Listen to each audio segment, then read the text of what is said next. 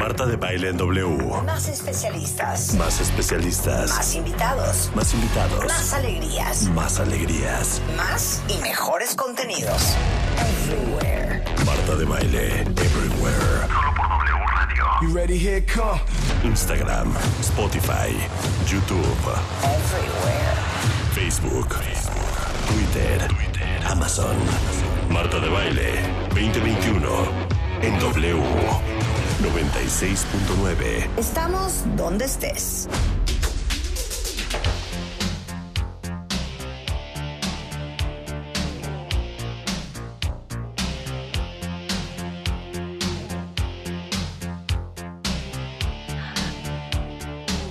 ¡Qué horror! ¿Qué te pasa, Rulo? O sea, entiendo que es viernes. Déjala, súbele. Entiendo que seas joven, pero entiendo que todos nos vamos a morir, pero no empujes.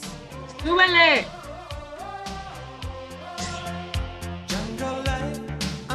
Venga, Marta, venga.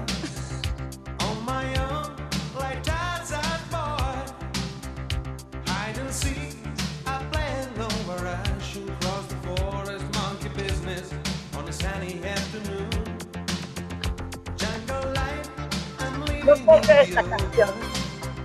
No, déjala, déjala. Déjala de todo fondo. la está tarareando. Esta canción, esta canción, ibas caminando por las, por las calles de la zona rosa, que pronto pasabas por las yardas, y estaba esta. No, aparte les voy a decir otra cosa. No hay cosa que de más repele que la gente que actúa las canciones. Ya saben perfecto de qué les estoy hablando. Claro, claro, claro. Entonces, en esta canción específicamente, yo me acuerdo estar en una discoteca mexicana que se llamaba El Bandasha. Sí. Ponían esta canción, estabas bailando con el güey que te gustaba.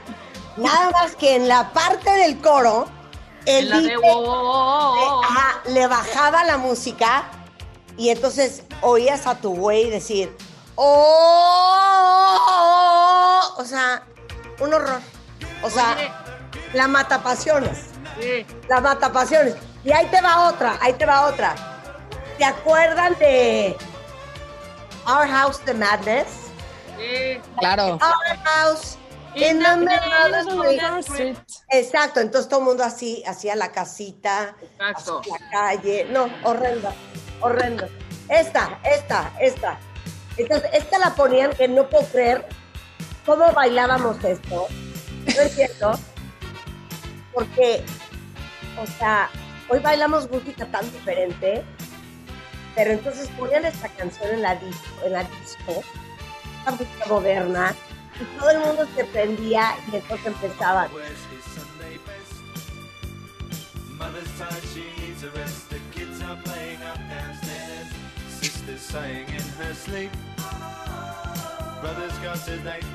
Ahí viene la parte, ahí viene la parte.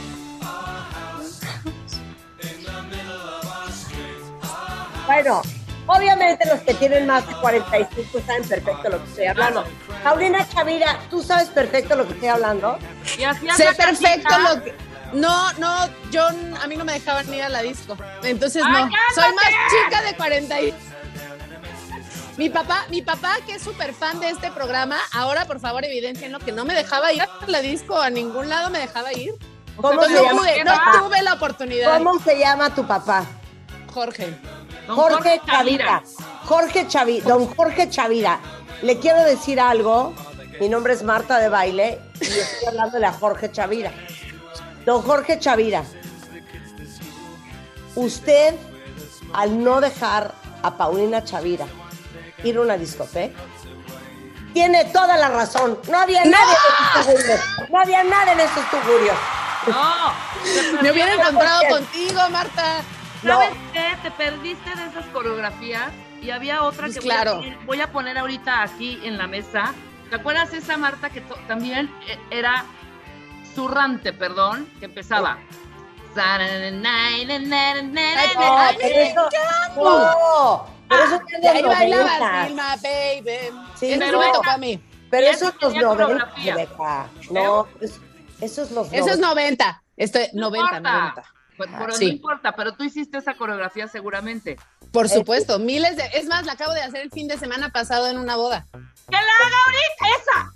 Sí, todo el mundo bailaba esa con coreografía. No, qué horror. A ver, quiero ver quién va a tener los pantalones de mandarme un video haciendo la coreografía. Sí. Mis hermanas te pueden mandar, pero así. Aparte nunca sé quién cantó esta canción. Y yo no entiendo, en algún momento hace el coro un U. Ah, Ah, ¿verdad que no? exacto. Ah, no no, no le hace, no, no lo hace, no lo hace. Eso ya se inventó. Sí, claro. Lo se contribuyeron, dijeron, hay que ponerle algo así. Y entonces Uh. hacen el uh. Ah, Ah, sí. A ver, quiero oír la parte, a ver. no, ya está. Es que Ahí les voy a decir una cosa. Les voy a decir una cosa. Mira, No hay cosa peor, no hay peor cosa que las canciones de coreografía. Esta, Ay, no, el caballo del rodeo, el caballo del rodeo, ¿cómo se llama? El payaso del rodeo. Payaso, payaso. Es de más, Rulo, rodeo. Rulo, Rulo, pon el coro de esta, pon el coro de este y te voy a decir dónde va el UA. Pon el tarararí, pon, pon tarararí, tarararí. Ahí va, ahí va, ahí va, ahí va. Ahí, Ahí va. U. Ah, Otra vez, espérate. No, no, no. Pon otra vez en el coro. ¡Oh! ¡Un hombre! Rulo la bailaba siempre, no te hagas. Pon en el tururú. Ahí va.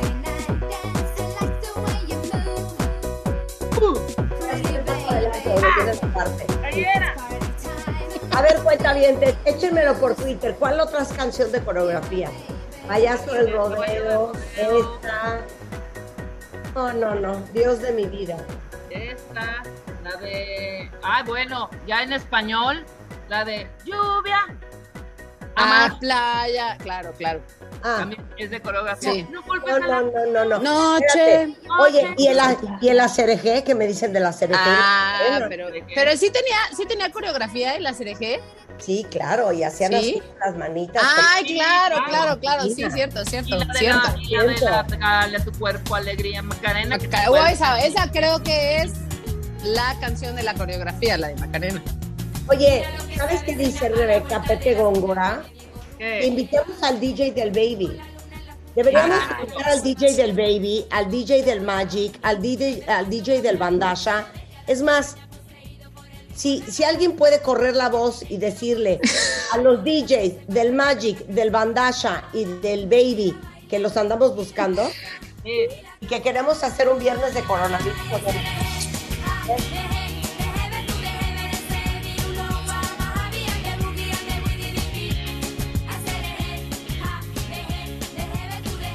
¡Qué horror!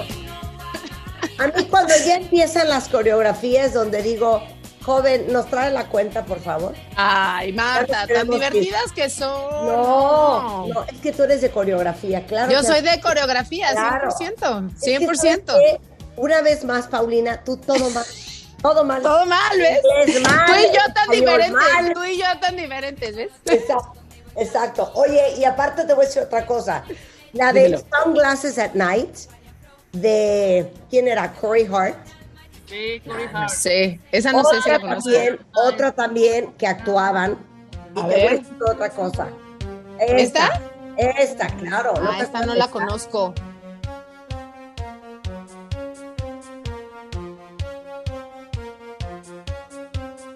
A ver. Claro, es que como Rulo es un bebé, no las conoce y no nos las espotea. Pero esta era, a ver cuál era, no me acuerdo la coreografía de esta. ¿Cómo? Entonces ahí iban y sacaban los lentes y, ay no. Ay, ¿te ponías lentes? Ahí eran son clases, así.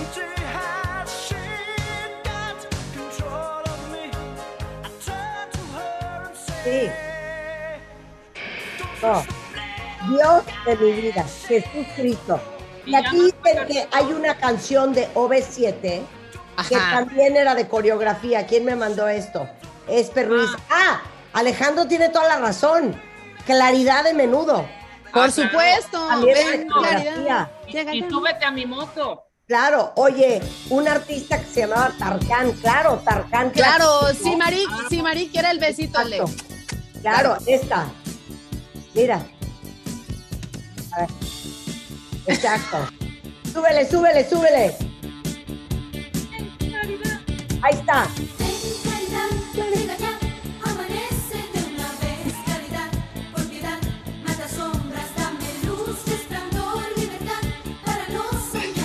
No. No, yo no. ¿Sabes cuál otra? ¿Sabes cuál otra? ¿Sabes cuál otra? La de la de Flans, la del Boulevard. Que es Paulina, bastante buena. Corre, corre, corre. Dígame, dígame. ¿Se dice, ¿Esa te la sabes? ¿Se dice claridad o se dice claridad? Se dice Claridad. Claridad. Con D, claridad. No, se dice se dice claridad? claridad. Paulina No. Chavira. ¿Sabes qué? Hay que enseñarle a Paulina Chavira cómo se habla correctamente. Por favor, enséñenme, por favor. Les pido. Esta. Tus ojos te mire. eh, eh. Esta sí es de mi época, 100%, 100%. Busqué la sintonía. Todo vino sin control. Mira el retrovisor, la avenida. toda.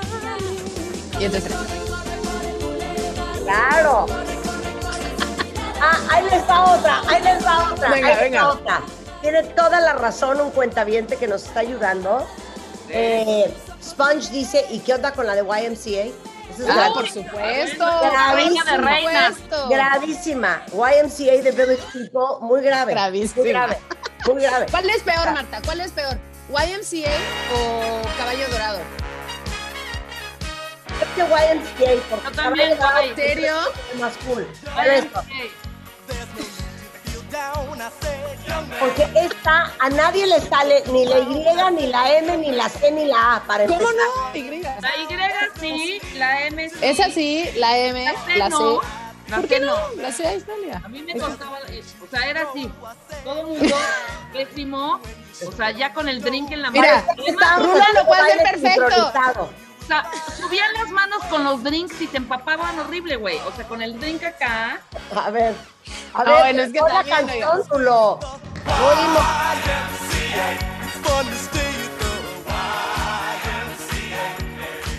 Exacto, fatal. Pare- parecías un imbécil. Parecías un imbécil haciendo YMCA. No, creo que más bien sí parecías eh, bailadora de nado sincronizado. Oye, Exacto. Oye, eh, a ver, a ver, esta es una muy buena, pero esta no sé cómo se bailaba, fíjate. A ver. Conozco. Una que dice aquí, lo comía. Ah, claro. los Ah, pues si, tenías abanicos, pues nomás así, Claro. porque no había forma, ¿no? La de Claro, lo comía claro. era también un clásico, bailarla así. Claro, claro. Lo comía. comía, lo comía, lo comía. Y hacías así con las O sea, no puedo Exacto, era creer así. la banda lo comía, o sea, no lo puedo creer. A ver. Oye, eran súper vanguardistas para su época. Ah, es más, les voy a decir una cosa. Si no han visto un video de lo comía, les suplico Ahora. que metan ahorita a YouTube, Lo vean. pongan lo comía. O sea, no van a dar crédito lo que van a ver. Oye, Oye, ¿y qué estás eh, sintiendo? vanguardistas, piénsalo. ¿Eh? Años 90, haciendo eso, eran muy vanguardistas. Muy vanguardista, 100%. Claro, porque usaban faldas y capas y abanicos y todo. Ajá, y pelo largo, ¿te acuerdas que uno tenía el pelo largo así todo, el- todo el tiempo? y se Ahora, hacía ¿y tal- así? y qué no. tal que todos A nos ver. sentíamos, qué tal que todos nos sentíamos españoles y empezábamos a hacer palmas y a bailar quién sabe qué onda madrileña con Jovi Jová y esas Ay, cosas? sí, Bon Jovi, Claro, claro. Pero ¿por qué nos creíamos Claro. que habíamos Nos de, la toma la manzana, deja la manzana, toma la manzana, deja la manzana. Ahí está. No, bueno, y las mujeres nos sentíamos un porro. Un Sí, porro. Exacto, así, así, bueno, lo más. Lo más, lo más. Y unas palmas tan raras, en lugar de palmas como esas, sí. Así. Y es de cantar también. de cantar. Claro, pero ay, ah, nada más. Mírala.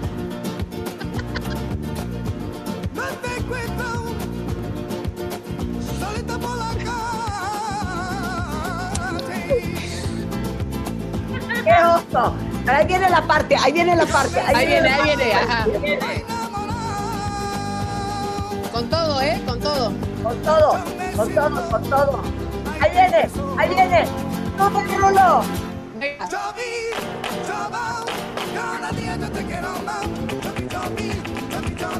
¡Qué oso! ¡Qué oso! Claro. Oye, Pero te la sabes perfecto, Marta. Lo haces súper bien. es que te digo la neta, esta canción sí me gustaba. Pero a ver, aquí me están diciendo una que se llama Mayonesa. ¿Esa cuál es? Ah, Ah, claro, claro. bate que bate. Mayonesa. Ella me bate como haciendo mayonesa. Esa. Ahí está. Arriba y arriba. esa se. Bate que bate. Claro. Así. Hoy, hoy, ¿Ah? hoy, hoy. Es que, es que les voy a decir una cosa. Me da mucha pena decirlo, pero lo voy a el decir. coro, espera el coro. Ok. Nada más puedo decir una cosa. Dilo, dilo. Que la música de boda a mí me pone muy mal. Ay, Marta. No. Ah, bueno. ¿Qué quieres que te diga? Pon el coro. Rebeca, Yo en mi vida te he visto bailando en una boda, así que no te vengas a hacer la congraciada con Paulina. Lo que pasa, no, no, no, no, lo que pasa es que Marta en sus bodas no pone este tipo de música, entonces no podemos bailar eso, ¿no? Exacto, pues no. Eso no O sea, ¿qué pones en tus bodas, Marta? ¿Qué pones en tus O bodas? sea, música para bailar, no estas payasadas. Oh, Ahí va, ahí va, ahí va.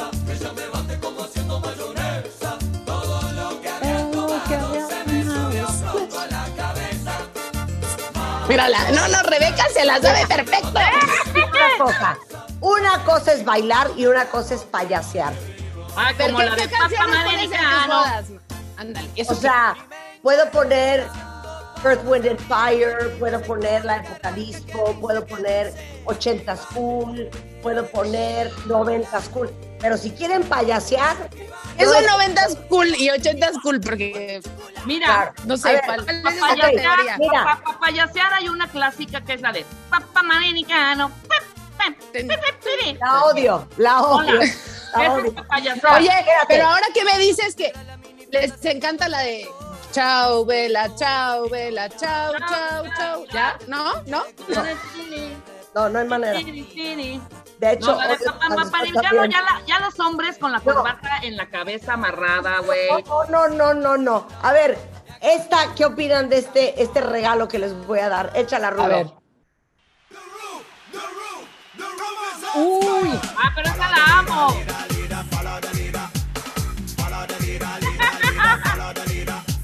Sí, señor.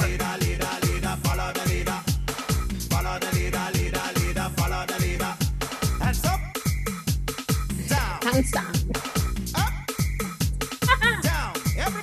Ok. Esta quién me la mandó, quién me mandó la de Follow the Leader, déjenme buscar, que les voy a dar mención honorífica. Honorífica, sí. Mención honorífica. A ver, ¿quién fue el que me la mandó? Estoy buscando, espérense. Estoy buscando. Ah, Eli Lira me mandó Follow the Leader. Pero a Pues ver. sí. ¿Cuál ¿y era la del baby que ponían de hands up, hands algo de la del baby que ponían, a ver si se acuerdan, una de eh, algo de subir de Que no me dejaban ir a las discotecas, Rebeca, yo no sé. Hands up, hands up, no sé qué, hands up. Ah, baby, hands up. No, no, no, no, no. ¿No? No, no, no, no, no. And wait a minute. Ah, la de And wait a minute. I'm gonna minute, minute, jump. Jump. ¿Te acuerdas? Ah. Claro, eso también era de coreografía, claro, claro. Ah, the way. The way. Ah, Wanna, wanna, wanna. You know you make me wanna shout, shout. idiota, no es shout, shout. shout. Es You shout. know you make me Shout. wanna shout. Come on, shout. The way. A ver, no, pon la que te mandé, Rulo, pon la que te mandé ahorita. Y esta que me shout. comentan. Esta que me comentan. Sopa de caracol, por supuesto. Claro. Venga, Marta, venga, venga, venga, Marta. Sopa de caracol. ¿Dijo algo? Mírala, mírala. No lo puedes contener, no lo puedes contener. Lupe. Lupe. No, es que es decir por qué a Paula Chavira le gustan las bodas. Porque como nunca la dejaron ir un antro, pues no le quedaron las bodas. Está la- es la culpa de mi papá. Es la culpa de mi papá, Claro. que te digo. ¿Ves? ¿Ves cómo sí tuvo Claro. sus consecuencias? Claro. Sopa de caracol. Ahora, imagínate una boda con esto, A ver. ¿ok? Esta es una boda. Esta es una boda. Ok, Ahora les voy a enseñar otra boda, venga. ¿ok? Ah, buenísima. Buenísima. Pero pues igual, oye, igual tiene Esta es coreografía. otra ¿no? boda, Paulina. Esta es otra boda. Oye, a las bodas a las que voy yo también está esta música. Pero está la otra igual. Esta es otra boda, ¿ok? Do you remember? Esta es otra boda. Voy a invitar a una de mis bodas, Marta, porque para que veas que se pueden unir estas dos fusiones, podemos fusionar esta música. No, no, me- no hay necesidad de mezclar. Estamos muy bien así. Así. Esta es una boda. Esta yo sí confieso que no me gusta nadita. Ok, Nadita. Esta es una boda. Sí. Pero adelántale, Rulo. Sí, tigrirín. Ujú. Esta es una boda. Sí, sí, sí. ¿Ok? No me gusta esta música, pero sí. Muy bien. Esta es la boda de Rebeca, por ejemplo. Cruzando la frontera me encontré con él. Era un tipo medio raro, pero me cayó bien. Me dijo viaja con carretera, pero Nunca me aprendí esa coreografía, jamás. Es muy difícil, además, ¿no? Y además acaban dañadas, ¿no? Todas las personas que entran ahí siempre se caen, se golpean, habla- así abalanzan, se abalanzan. No, no. Solo demuestra qué poca coordinación tenemos, la verdad. No deja Ok. eso, era difícil hacerlo con tacones. ¿Y sabes qué era lo Ok. peor? Hacerlo con pantuflas, o sea, era horrible. O sea, súper bien Claro, ya es el momento de la pantufla. pantuflas, Sí, güey. sí, Ok, claro, esta claro. es una boda. Esta es otra boda. A ver. Dale, Rulo.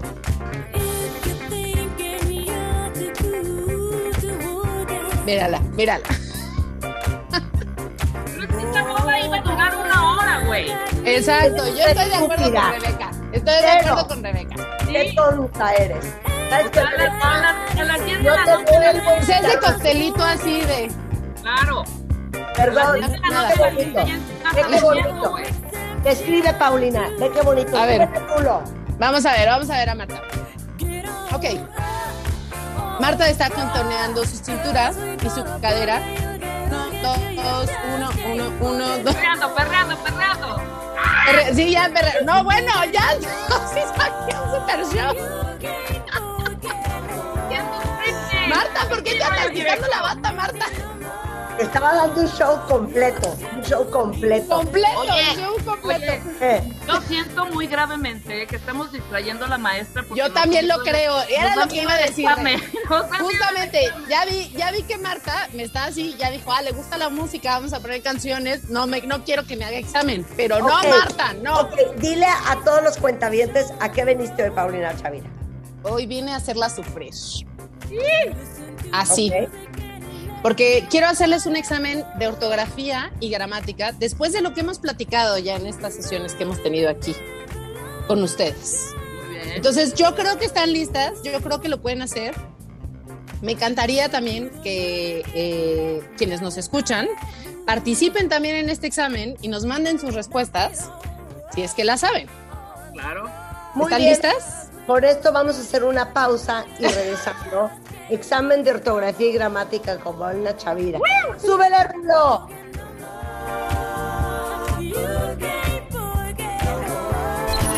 Escuchas a Marta de Baile por W Radio 96.9.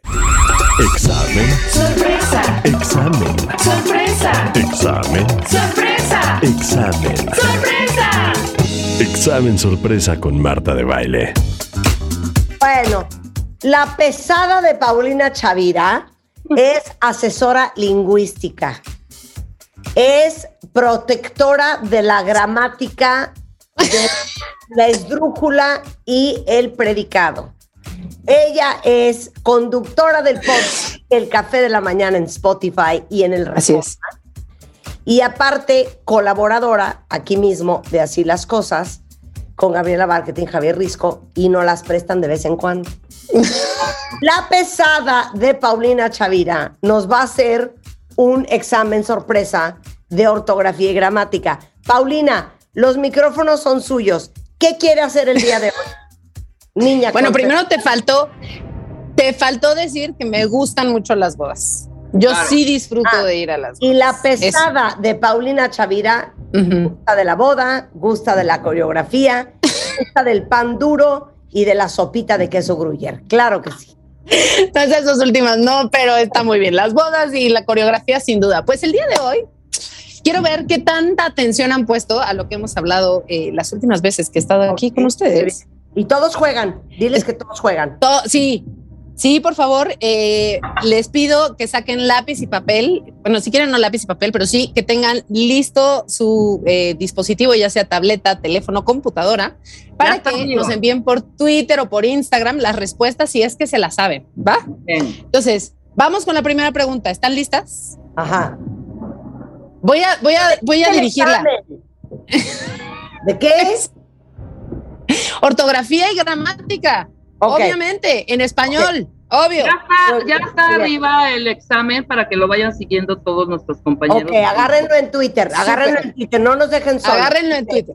Muy Primera bien. Entonces, primera pregunta, Marta. ¿Qué es un sustantivo variable? Y dame un ejemplo dentro de una oración. Ok, quiero hacer una acotación, maestra. Venga, dime, niña Marta.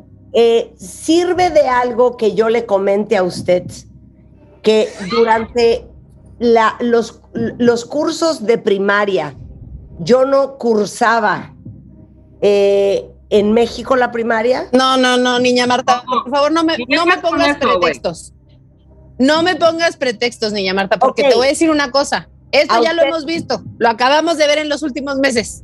O sea, ¿a usted le es indistinto que yo no aprendí Es primaria aquí? Ok, muy bien. Les- Pero Me es indistinto porque hablas español, Marta. El, el- Ok. el sustantivo variable es en todo el mundo. Ok, el sustantivo, no sé ni cómo se dice sustantivo. Sustantivo variable y denme un ejemplo de entre una oración. Sustantivo es toqueante al actor dentro de una oración, o sea, do- la, como la persona, como, Exactamente. como el actor, ¿no? Como, como, Exacto. Ok. Eh, ¿Qué es el sustantivo variable? Y denme un ejemplo. Acabas de usar un sustantivo variable, Marta. Ok. El actor estaba variando de papel en papel. Sí, muy bien. Correcto, correcto. ¿Cuál es el sustantivo variable? El sustantivo variable es el que tiene una terminación para el femenino y una terminación para el masculino. Entonces, actor, aunque usted no lo crea, tiene dos eh, variantes para el femenino, que son actriz y actora, dependiendo de cuál es el- la definición. Así que, correctísimo. Ok. Aplausos. Muy bien. Aplausos No incluso a pesar de tu pretextazo. No, no puedo creer. Ok, ¿cuál es la segunda? Muy bien. Esta va para Rebe, venga. Venga. Rebe, ¿cuál es el error en esta oración? Este mismo año hubieron muchos desafíos para mantenernos en calma. Aquí, maestra, el hubieron está incorrecto. ¡Eso! Muy No bien. existe hubieron. ¿Y ¿Cómo es? Es, es hubo, maestra. Muy bien, Rebe, hubo. muy bien. Me parece maravilloso que Somos hayas. superiores. Yo pensé que Rebeca iba a decir, no es hubieron, es diesen. Es diesen. Diesen. Es diesen dado el dinero. ok, ok, muy bien. Muy bien. En este caso, tenemos una oración impersonal. Entonces, recuerden que siempre hay una confusión y pensamos que el muchos desafíos, en este caso, es el sujeto, cuando en realidad no es el sujeto, es el objeto directo. Por lo tanto, no se hace una concordancia en plural del verbo haber. Como bien lo dijo Rebe, en hubo. Tal cual. Este mismo Ah. año hubo muchos desafíos para mantenernos en calma. Oigan, estoy súper orgullosa, muy Dime bien. una cosa, maestra. Dígame, no, díganos una cosa y compártanlo rápidamente.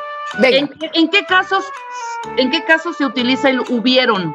em, Hubieran, cuando o sí, hubiesen, o hubiesen. cuando sí hay, hay un sujeto presente, por ejemplo, ellos hubiesen pedido su dinero a tiempo, ahí sí. Claro. Ellos es el sujeto explícito, ¿ya vieron? Entonces, en ese caso, sí se utiliza ellos Yo hubiesen. tengo otra pregunta, maestra. ¿En qué Venga. casos se utiliza el viesen?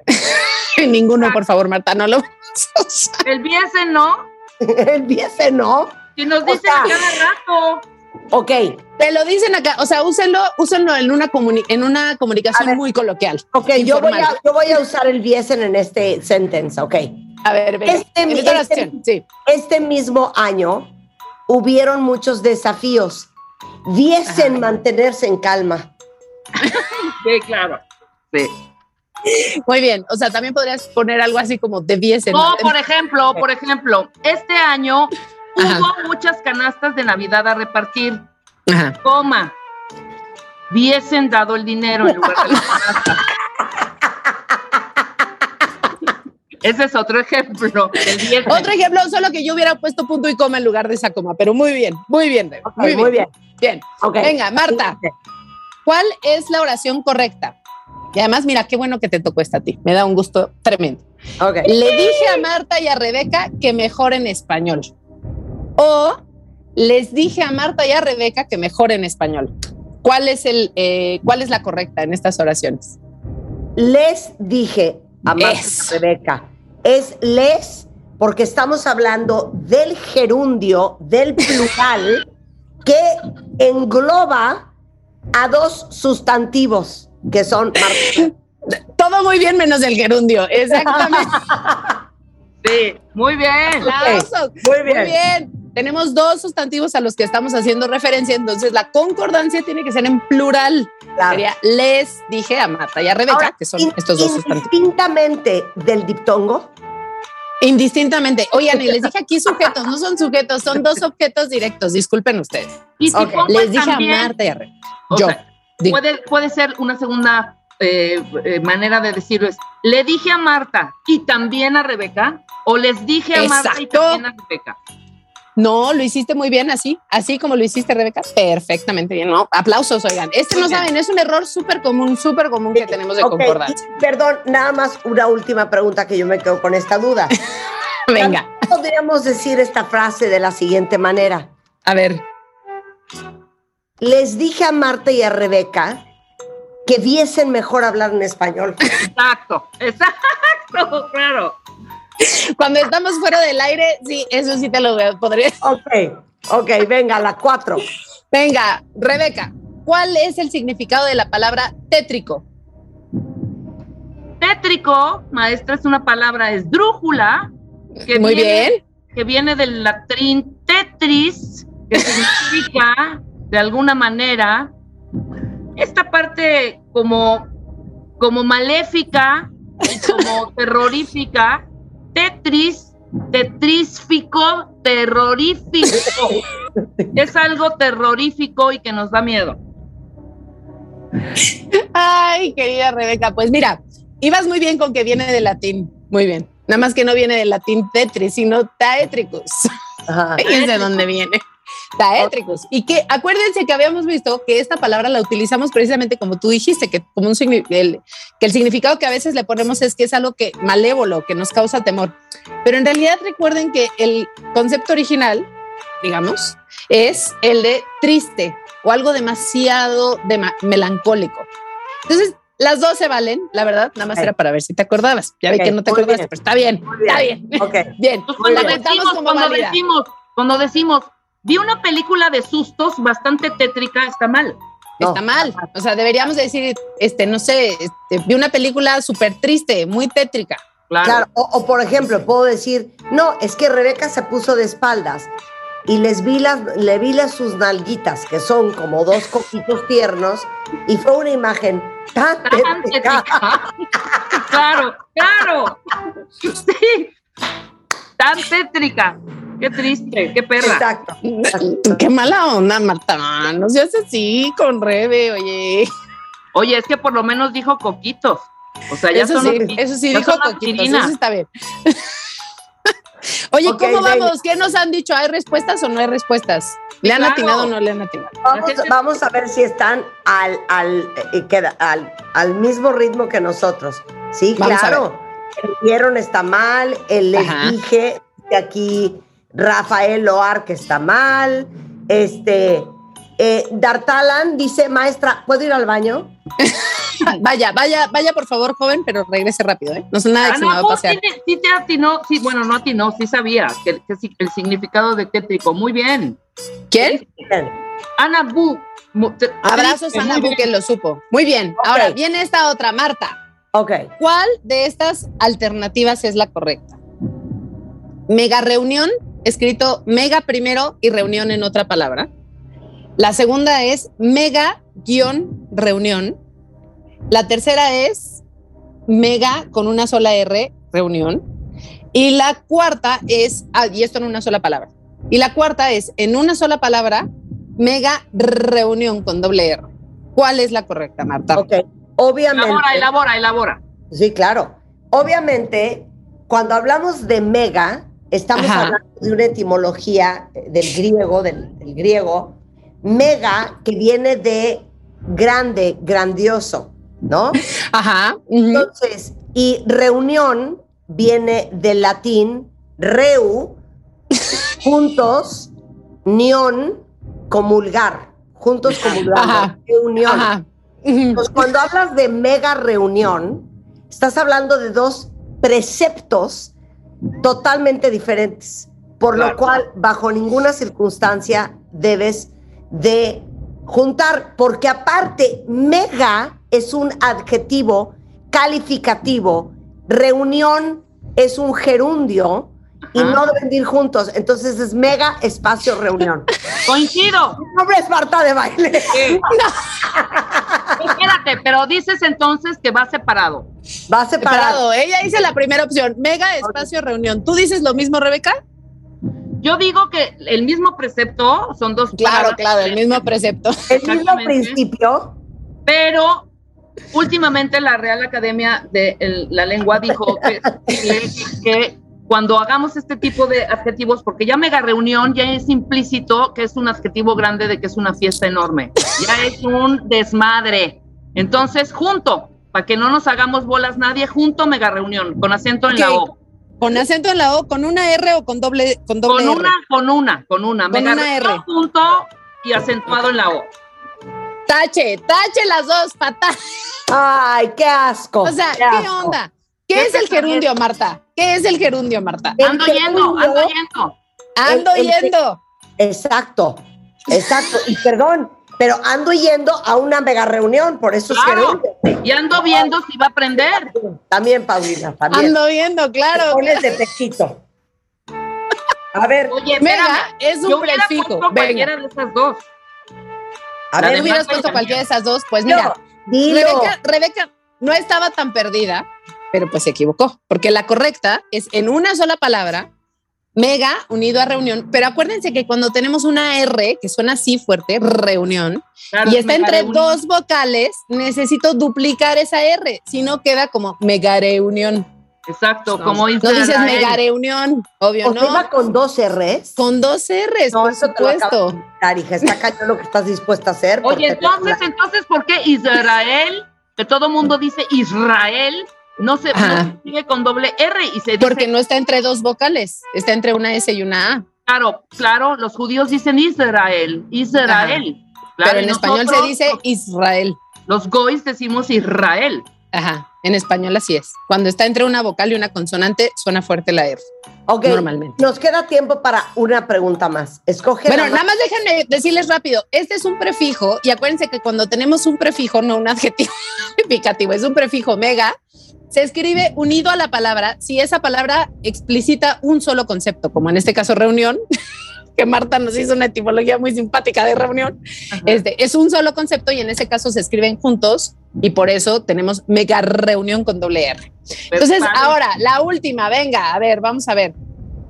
Esta, porque siento que ustedes aquí, no sé, ¿Cuál- a ver cuál de las dos se la sabe. La frase, el link del podcast está en mi, bi- en mi bio, está bien escrita en español. El link, otra vez, por favor, maestra.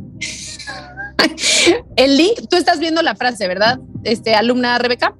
Sí, la voy a ver en este momento. Sí, véala por favor, porque necesito que la vean escrita para que me digan si está bien o si le falta. ver. Marta, el link, podcast. el link del podcast está en mi bio. El link Link del podcast, está podcast en mi- está en. ¿Está bien Yo- escrita en español? Yo, yo la veo perfectamente bien escrita. A mí me simpatiza que esté así escrita, porque si la traducimos es un Ajá. error. O sea, ¿Por qué? sería, ¿Qué pondrías? en- pondría el, ah, espérame, link es el, ay, Dios mío, La pondría liga, la liga, La liga, ah, el enlace. el- del- la liga del audio previamente grabado y subido a una plataforma digital. está en mi biografía. Exacto. Ay, pues no, vean, ahí está la cosa. El link puede ser el- la liga, el enlace, muy bien, revés, súper bien. ¿Qué pasa con podcast? Podcast es una de estas palabras que viene del inglés, no es un anglicismo, pero resulta que no tenemos una alternativa en español, porque como bien dijiste, no vamos a decir el audio previamente grabado que fue subido a una plataforma en una transmisión en línea. O sea, obviamente no se va a hacer eso. Entonces, ¿qué es lo que se hace? Se adapta esa palabra al español. Podcast es una palabra grave que termina en doble consonante, la S y la T. Cuando Ajá. tenemos una palabra grave que termina en doble consonante, lleva acento, entonces debe de llevar la tilde en la O, podcast. Si no, se pronunciaría podcast. Y pues soy Ok, espantoso. ¿Estás de es acuerdo? bonito, claro. Es bonito, hay que poner una tilde muy hermosa por, eso, ahí. por eso yo digo podcast. Nada más una, una pregunta, Paulina. ¿No te, Dígame. ¿No te da pena ser tan pesada? No, jamás, nunca. Por supuesto que no. Y la última, bio es completamente correcto. Pueden decir bio en lugar de decir biografía, porque eso pues, que nadie Ok, lo usa. ¿no? Podemos decir bio, pero podemos decir bio. Eh, pues en español no, en inglés sí, por supuesto. Pero ¿qué pasa? Que si dicen bio, tenemos un hiato de vocal débil. ¿Se acuerdan cuáles son las vocales débiles? Las que acaban en io, a, a io, las que fío, día, ¿esa? No, vocal débil es la I y la U, Ah, solamente. ok. Y, grave, y las fuertes, A, E, O. Entonces, cuando tengo una vocal débil, en este caso la I de bio, que es la que pronunciamos con más fuerza, siempre, siempre, siempre, siempre lleva acento. Entonces, si van a poner link en mi bio, pues mejor pongan pues liga en mi bio con acento en la I. Es más, ya hasta les paso el cochino link, ya hasta se los paso, déjenlo, pero pónganle acento a la I del bio, por favor. Ok, Ok. entonces al acento a la O de podcast y acento a la I de bio. Exactamente. Oye, por ya, favor. última, última, última. Pregúntale la 10 a Marta, por favor. A ver, A venga, Marta. ¿Cómo dices que una mujer preside el Comité Olímpico Mexicano? Ella es la Venga. Presidente. No, Marta. No, Marta. La Ella- presidenta, Marta, es la presidenta. Presidente también es un sustantivo variable y tiene una terminación en femenino y una en masculino, contrario a lo que les han dicho en todos esos videos grabados precisamente por hombres, qué curioso, que dicen que presidenta es incorrecto. Les pido por favor que revisen el diccionario, que revisen que desde 1803 está registrado el uso de presidenta como la mujer que preside. Así que, por favor, usen presidenta. ¿Puedo decir mandataria? También puede ser. También. claro. Paulina Chavira, te amo sin control. Soy ya tu ustedes, fan número uno. Nada más dime una cosa. te la digo. ¿A qué hora y dónde y cómo aprendes este rosario de barbaridades? ¿A qué horas? ¿A qué horas? ¿A qué horas? ¿A qué horas? Pues cuando tengo tiempo libre, Marta, eso es a lo que dedico mi tiempo libre, a seguir estudiando, porque hay que seguir estudiando siempre. Y piensen que la lengua cambia todo el tiempo. Entonces, lo que aprendimos en la primaria, que es lo que normalmente nos enseñaron, y a partir de lo que escribimos en este momento, pues ya no, no, pues no sé, que nos digan si, si, si creen que viven la misma vida que vivían cuando estaban en la primaria. Seguro no existía ni Twitter, ni Facebook, ni nada de esto. Ni Oye, internet Nada había. más, Marta, nada más que no se dice a qué horas son, que diga qué hora es o me puedes decir qué marca tu reloj. Qué tonta eres. No a qué horas son. Oye, ¿A qué horas son? Chavira, la pueden escuchar y carcajearse y divertirse con ella y también lo más importante, aprender Claro. en el podcast El Café de la Mañana, Sí. que le encuentran tanto en Spotify como en la plataforma del periódico Reforma, en Instagram y en, perdón, en Instagram. en Gracias. En Instagram y en Instagram y en Twitter está como arroba apechavira, Exactamente. pero también la encuentran en Twitter y en Instagram como apechavira. Así, tal cual. Son cuatro plataformas diferentes. Una es Totalmente Instagram distintas, ¿eh? y otra es Instagram.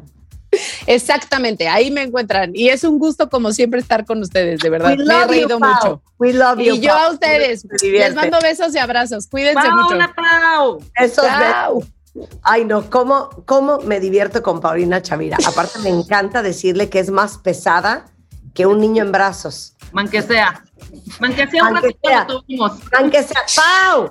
Man que sea existe. Man que sea. ¿Qué es A ver, eso de man que A sea? ver, No. Rebeca, use it in a sentence. Por ejemplo, Paulina estuvo hoy invitada a hacer 50 minutos con nosotros. Man que sea hizo 20. ¿No? Oye, vamos a la fiesta. Pero Ajá. güey, no traigo coche. Man que sea, nos vamos en autobús. Sean, manches, ¿de dónde sacas eso? Man que sea. Man que sea. Es lo máximo. son lo El máximo, están veces, el en increíbles. veces, Marta, rápido. El en veces.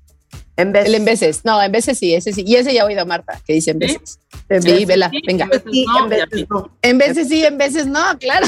así. Entonces, lo que nos estás diciendo es que el man que sea y el vieses no deberíamos de usarlo. Úsenlo entre ustedes, está muy bien. Man que Ok. sea, man que sea entre nosotros. Gracias, Pau. Exacto, ahí quedó muy bien. Man que sea entre nosotros. ok. Les Oigan, mando besos. igualmente. Bueno, el buen gustazo. fin cuentavientes viene, a ver si esto está bien dicho, Paulina. Venga. El buen fin viene con Tokio. Se puede. ¿Qué te digo? ¿Qué te digo? Pero sí me entendieron. Te entendimos, te entendimos. Que el buen fin viene con todo. Y para todos los que aman vivir bonito, eh, ahora sí que aprovechen ahorita este buen fin que viene con Tokio. Y en Pottery Barn, Pottery Barn Kids y West Elm tienen hasta el 40% de descuento en muebles y en Williams Sonoma hasta 30% de descuento en artículo de cocina y más. Traduce, Paulina, traduce. O sea, en Pottery Barn, en Pottery Barn Kids, West Elm y Ajá. Williams Sonoma. Exacto. Así, Bien. ¿no? Ahora resulta que no me entendieron, ¿no?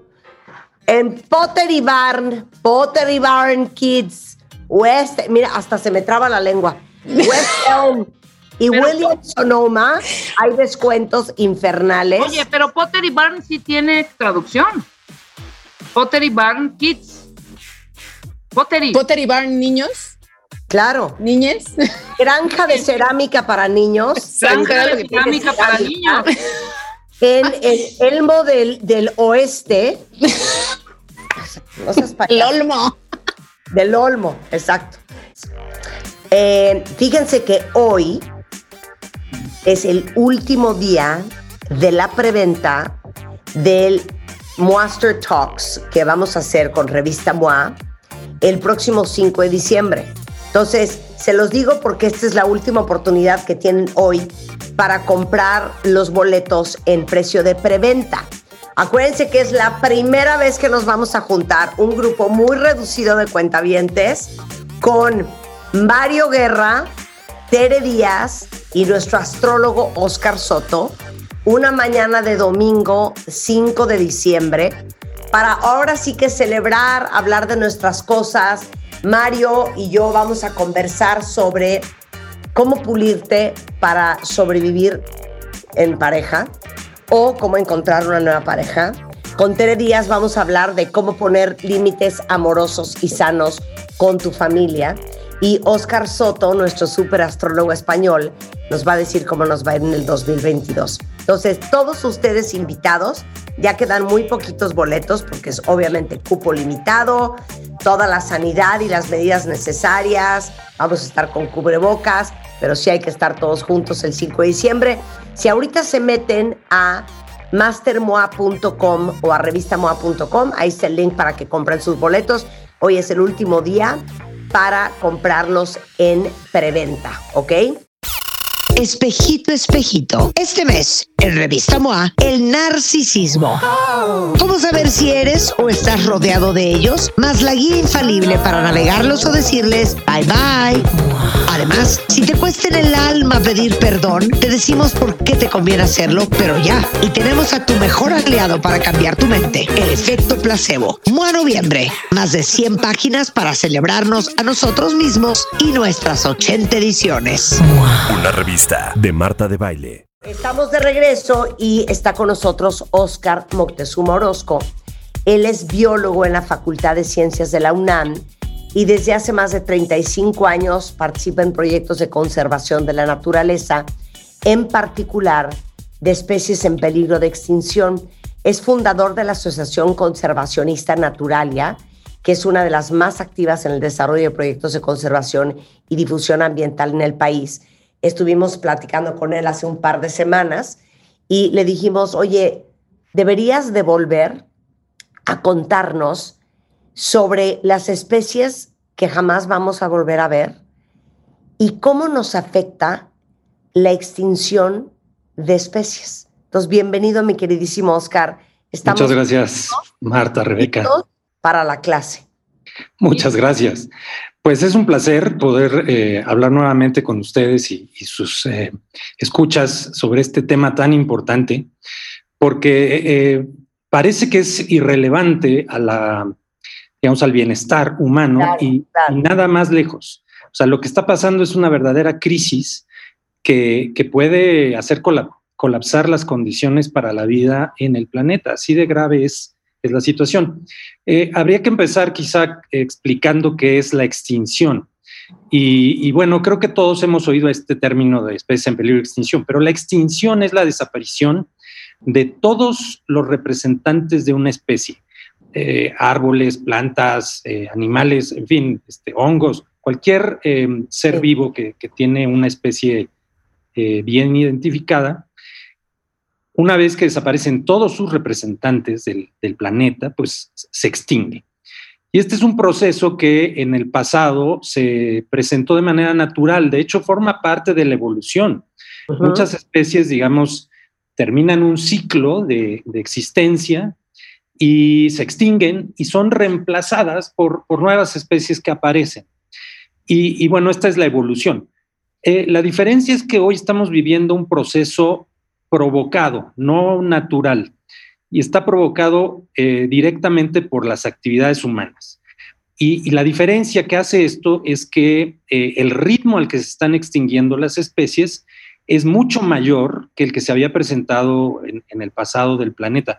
Ha habido cinco eventos de lo que se llama extinción masiva, eh, do- donde en el planeta, en el pasado, donde por condiciones cambiantes así drásticas, eh, muchas especies se han extinguido de manera simultánea.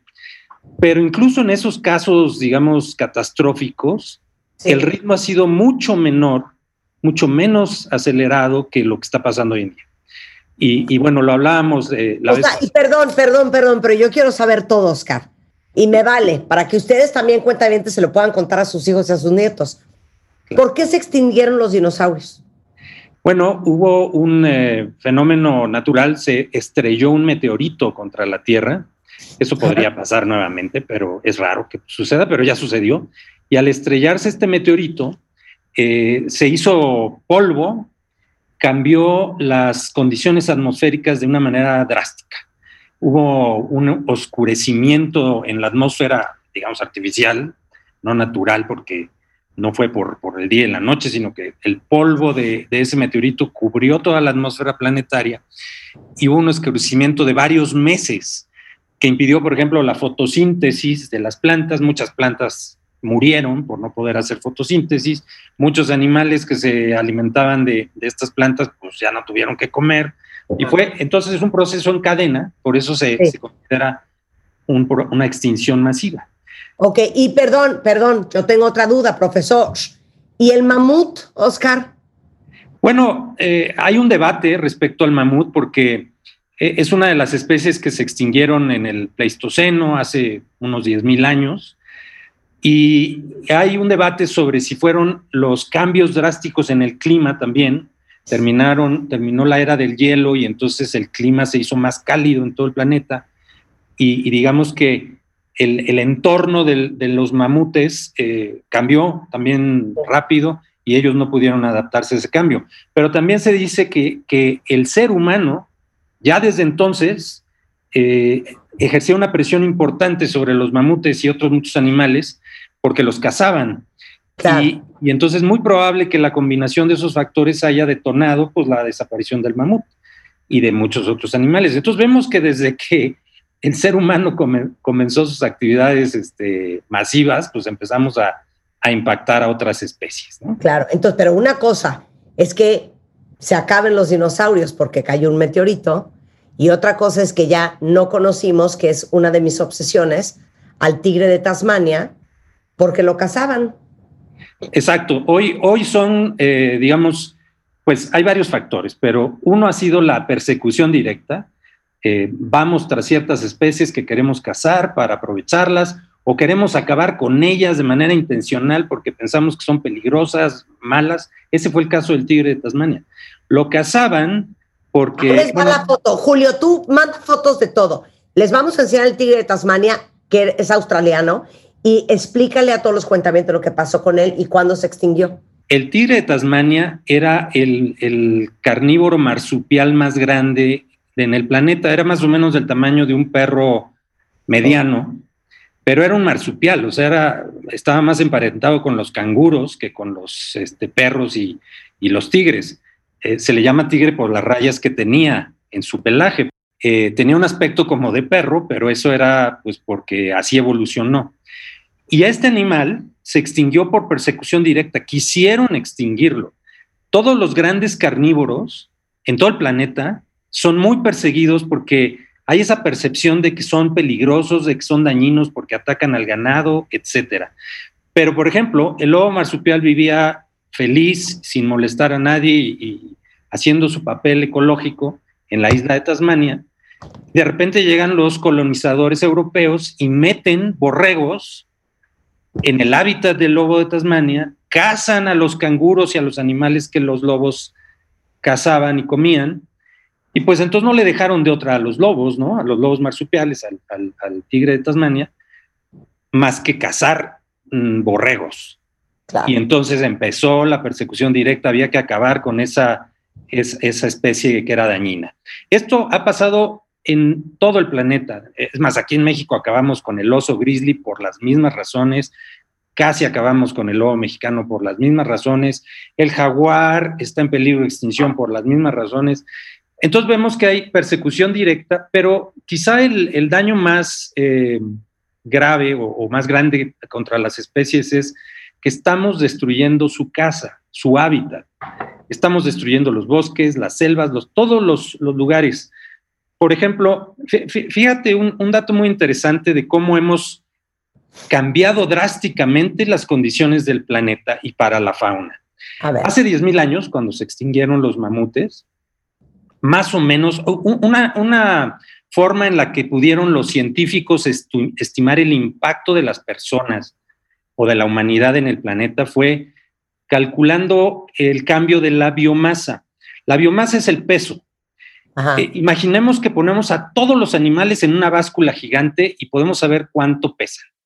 Bueno, hace 10.000 años, todos los vertebrados juntos del planeta pesaban 300 millones de toneladas.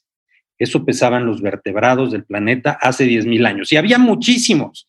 Había mamutes todavía, rebaños gigantescos de muchos animales. Y el ser humano tan solo era 4 millones de personas. Contribuía con menos del 1% a esa biomasa. Bueno, hoy en día la biomasa ha aumentado seis veces, o sea, el peso de los animales del planeta es seis veces mayor, pero no porque haya más animales.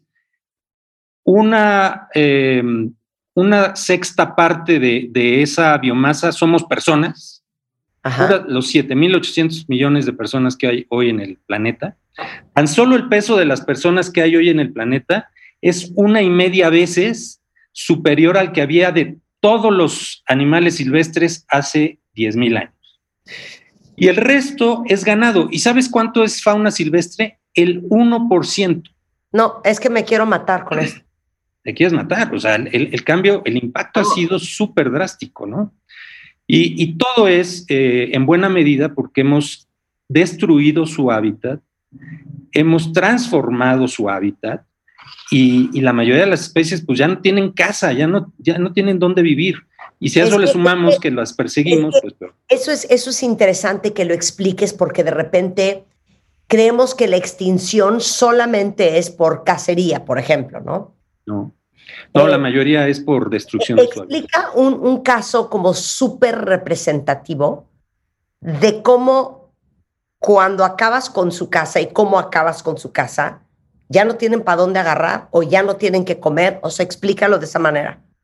Mira, eh, eh, hay, hay muchos, muchísimos ejemplos, pero aquí en México eh, hay una isla que se llama Guadalupe, que está frente a las costas de Baja California, en el Pacífico.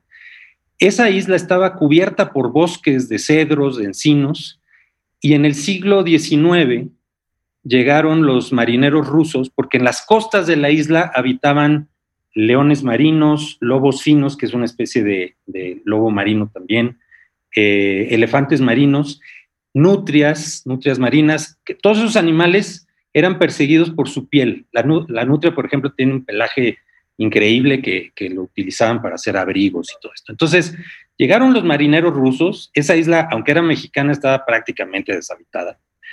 Y entonces, ahí se quedaron a matar, acabaron prácticamente con nutrias, con lobos marinos, con elefantes marinos, pero mientras estaban acabando con ellos, llevaban cabras para alimentarse, ¿no? Para sacar leche y para sacar carne y demás. Cuando acabaron con todo lo que iban a, a cazar, se regresaron a Rusia con sus barcos llenos de pieles y dejaron a las cabras sueltas en la isla. Y las cabras se multiplicaron, se volvieron una plaga y las cabras se comieron el bosque completito. Eh, eh, o sea, de ser una isla cubierta de bosques eh, riquísima, se convirtió en un areal, en, un, en una roca sin, sin nada de vegetación, toda comida por las cabras. Y, las especies que vivían en esa isla, sobre todo aves, eh, prácticamente eran un refugio para aves, pues se quedaron sin hogar. Ya no podían anidar porque no había árboles, ya no había comida para ellas. Este, se, acabaron extinguiendo. Este es un ejemplo dramático de, de- cómo la extinción de, de, perdón, la desaparición de su hábitat pues, provocó su extinción. Y, y esto está pasando en todo el planeta, ¿no? A ver, dame uno de hoy. Y claro, ¿por qué? Porque el cambio del hábitat fue, en esa isla no debería de haber cabras, punto. Claro, no debería haber. no Mira, debería haber habido cabras. hay otra ave eh, muy hermosa y muy interesante que se extinguió en los bosques de la Sierra Madre Occidental de México. El carpintero imperial era el pájaro carpintero más grande del planeta, eh, medía más o menos 55, 60 centímetros de largo. Era como el pájaro loco, de hecho ahí se inspiraron los que crearon ese personaje. Tenía un copete rojo y un, un- pico muy largo. Por su tamaño, ese eh, pájaro carpintero necesitaba los troncos más grandes de los pinos para anidar. Y además ahí encontraba eh, larvas de ciertos escarabajos que era de lo que se alimentaba. Solamente vivía en la Sierra Madre Occidental, desde Michoacán hasta Chihuahua y Sonora. Cuando empezó la explotación de los bosques de, la Sierra Madre Occidental, los primeros árboles que, que tiraron fueron los árboles más grandes. Si tú vas ahorita ahí, pues sigue habiendo árboles, pero ya son árboles chiquitos. Ya no hay estos árboles gigantescos que originalmente había, que eran donde los carpinteros anidaban y consiguen comida. Así los, carpinteros se fueron haciendo cada vez más y más, más raros hasta que en 1956 se vio por última vez eh, un carpintero imperial y hoy está declarado extinto. Y esa ave era exclusiva de México, no había ningún otro rincón del mundo. Eh, eh, este, este fenómeno, las especies endémicas exclusivas de una región, pues una vez que desaparecen ahí, pues desaparecen del planeta, ¿no? México tiene la desgracia, en ese sentido, de tener muchísimas especies endémicas. Entonces, si desaparecen de México, pues desaparecen del planeta, ¿no? Oye, y me vale, quiero que cuentes ahorita, antes de irnos, bueno, tenemos que ir a un corte, pero regresando quiero que les cuentes cómo acabó en este estado la vaquita marina. Exacto. Al regresar en W Radio, no se vayan. Marta de Baile Everywhere. Síguenos en Facebook como Marta de Baile y en Twitter, arroba Marta de Baile. Son las 11:43 de la mañana y les digo una cosa, cuentavientes. Yo quería tener esta conversación con Oscar Moctezuma Orozco. Él eh, fundó eh, Naturalia, que es una asociación conservacionista eh, aquí en México, para hablar de el tema de la extinción de los animales y especialmente el tema de las especies endémicas de México, que solo existen en México. Porque les digo algo, cuentavientes, lo que ha hecho el ser humano con este mundo es un horror. No. Y lo peor es que es esto, esto que estamos conversando hoy, de especies como el pájaro carpintero imperial, que era endémico de México, ya no existe. Pero también hablando de el tigre de Tasmania en Australia, que tampoco ya existe. Pero la situación de los elefantes, de los rinocerontes en el mundo, es algo que está pasando frente a nuestros ojos. Es algo que no podemos dejar en manos de los gobiernos, porque en este caso el nuestro le da un poco idéntico lo que está pasando. Y por eso está en el peligro en el que está el jaguar. Y ahorita que les cuente la situación de la vaquita marina, que les hemos hablado 26 veces de la vaquita marina, Oscar, se van a querer aventar por la ventana. Porque es algo que está pasando mientras que tenemos esta conversación.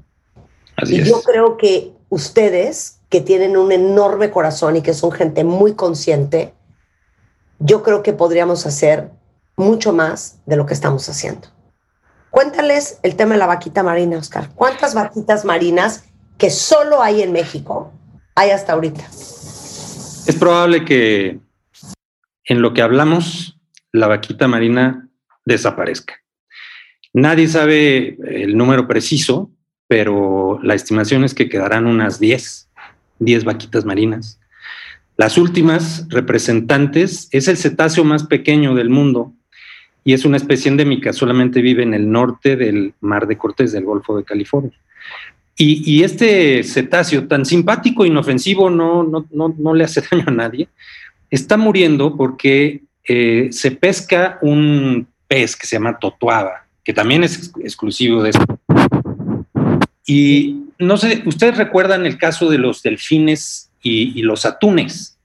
Los, los cardúmenes de atún viajan y los delfines los acompañan. Es una asociación natural. Entonces, cuando con las redes capturaban a los eh, atunes, también atrapaban a muchos delfines y los delfines son mamíferos que necesitan respirar aire. No, no respiran aire debajo del agua. Se ahogaban, se morían asfixiados. Bueno, exactamente lo mismo está pasando con la vaquita marina. Eh, está muriendo asfixiada en las redes de los pescadores de Totoaba.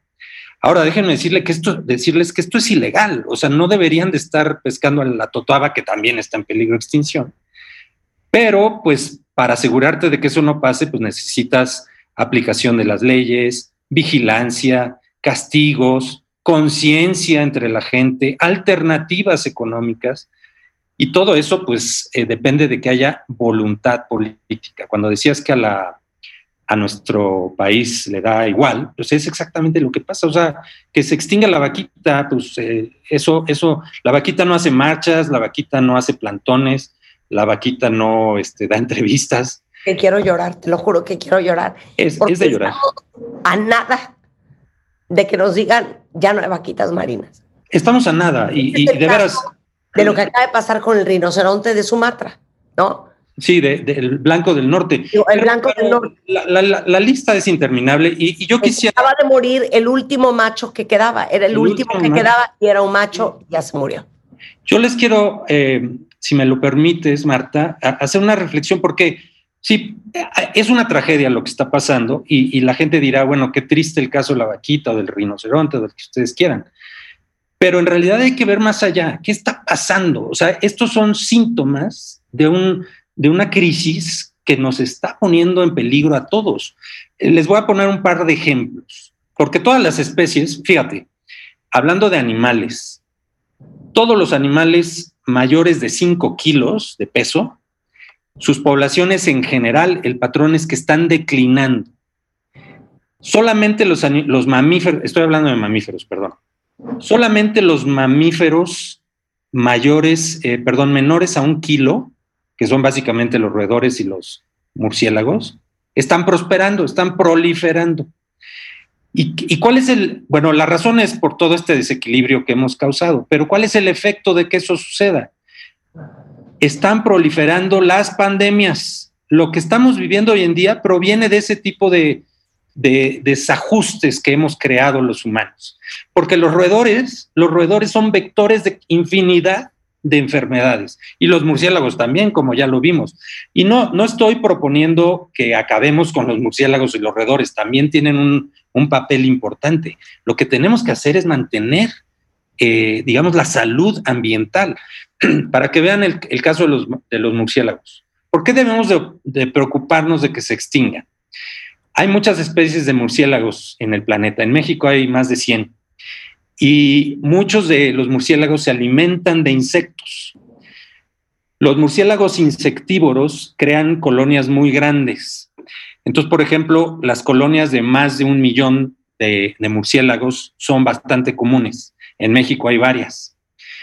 Hay estimaciones de que una colonia de murciélagos insectívoros de, un millón de individuos, cada noche se come el equivalente a tres toneladas de insectos. ¿Qué pasaría si, si no tuviéramos a los murciélagos insectívoros? ¿Dónde estarían esos insectos que ellos se comen cada noche? Estarían transmitiéndonos enfermedades, estarían arrasando con nuestros cultivos, estarían invadiendo nuestros hogares, estarían haciendo nuestra vida imposible. Allá hay un ejemplo muy concreto. A mucha gente no le gustan los murciélagos, ¿verdad? Pero ahí hay un ejemplo muy, concreto del valor de cualquier especie. No importa si es fea, si es repugnante, todos tienen una función. Y eso es lo que tenemos que entender y mantener. El 75% de los cultivos de México son polinizados por murciélagos, roedores, insectos, aves. ¿Qué va a pasar el día que se extingan? Nos quedamos sin alimentos.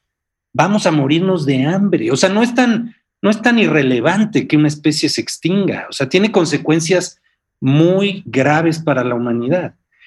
Y, y de manera colateral, pues les puedo decir, por ejemplo, que además estamos cancelando posibilidades de bienestar eh, con esas extinciones, ¿no? O sea, les decía la vez pasada, o sea, de, del- de las especies que conocemos, que son más o menos dos millones, tan solo el 1% lo hemos estudiado bien, a profundidad. Y, y en ese 1% hemos encontrado medicinas, eh, sustancias, fibras, alimentos, un montón de cosas que hacen nuestra vida posible. ¿Qué pasa con el 99% restante que ni siquiera hemos podido estudiar? Pues ahí está la solución a, las pandemias, a la hambruna, lo que ustedes gusten. Pero primero tenemos que conservarlo, ¿no? O sea, no, no es nada más este, saber que existen, tenemos que mantenerlo ahí. Hay muchos casos, eh, digamos, muy tristes y, y desastrosos en ese sentido. Creo que hablábamos del caso de la rana gástrica. Ajá. La rana gástrica es un caso muy interesante.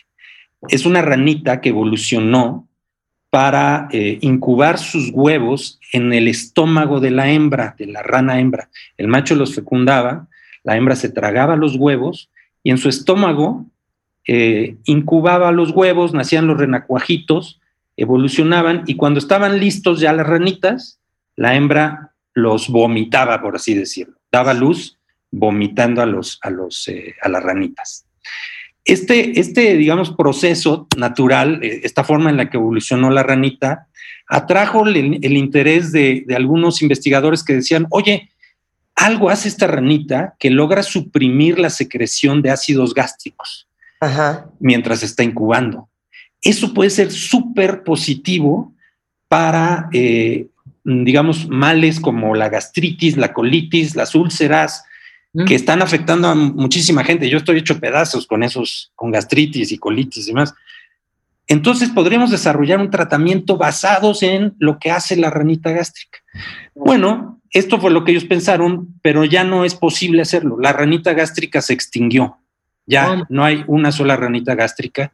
Se extinguió porque contaminamos eh, su hábitat, los ríos donde vivía, destruimos su hábitat.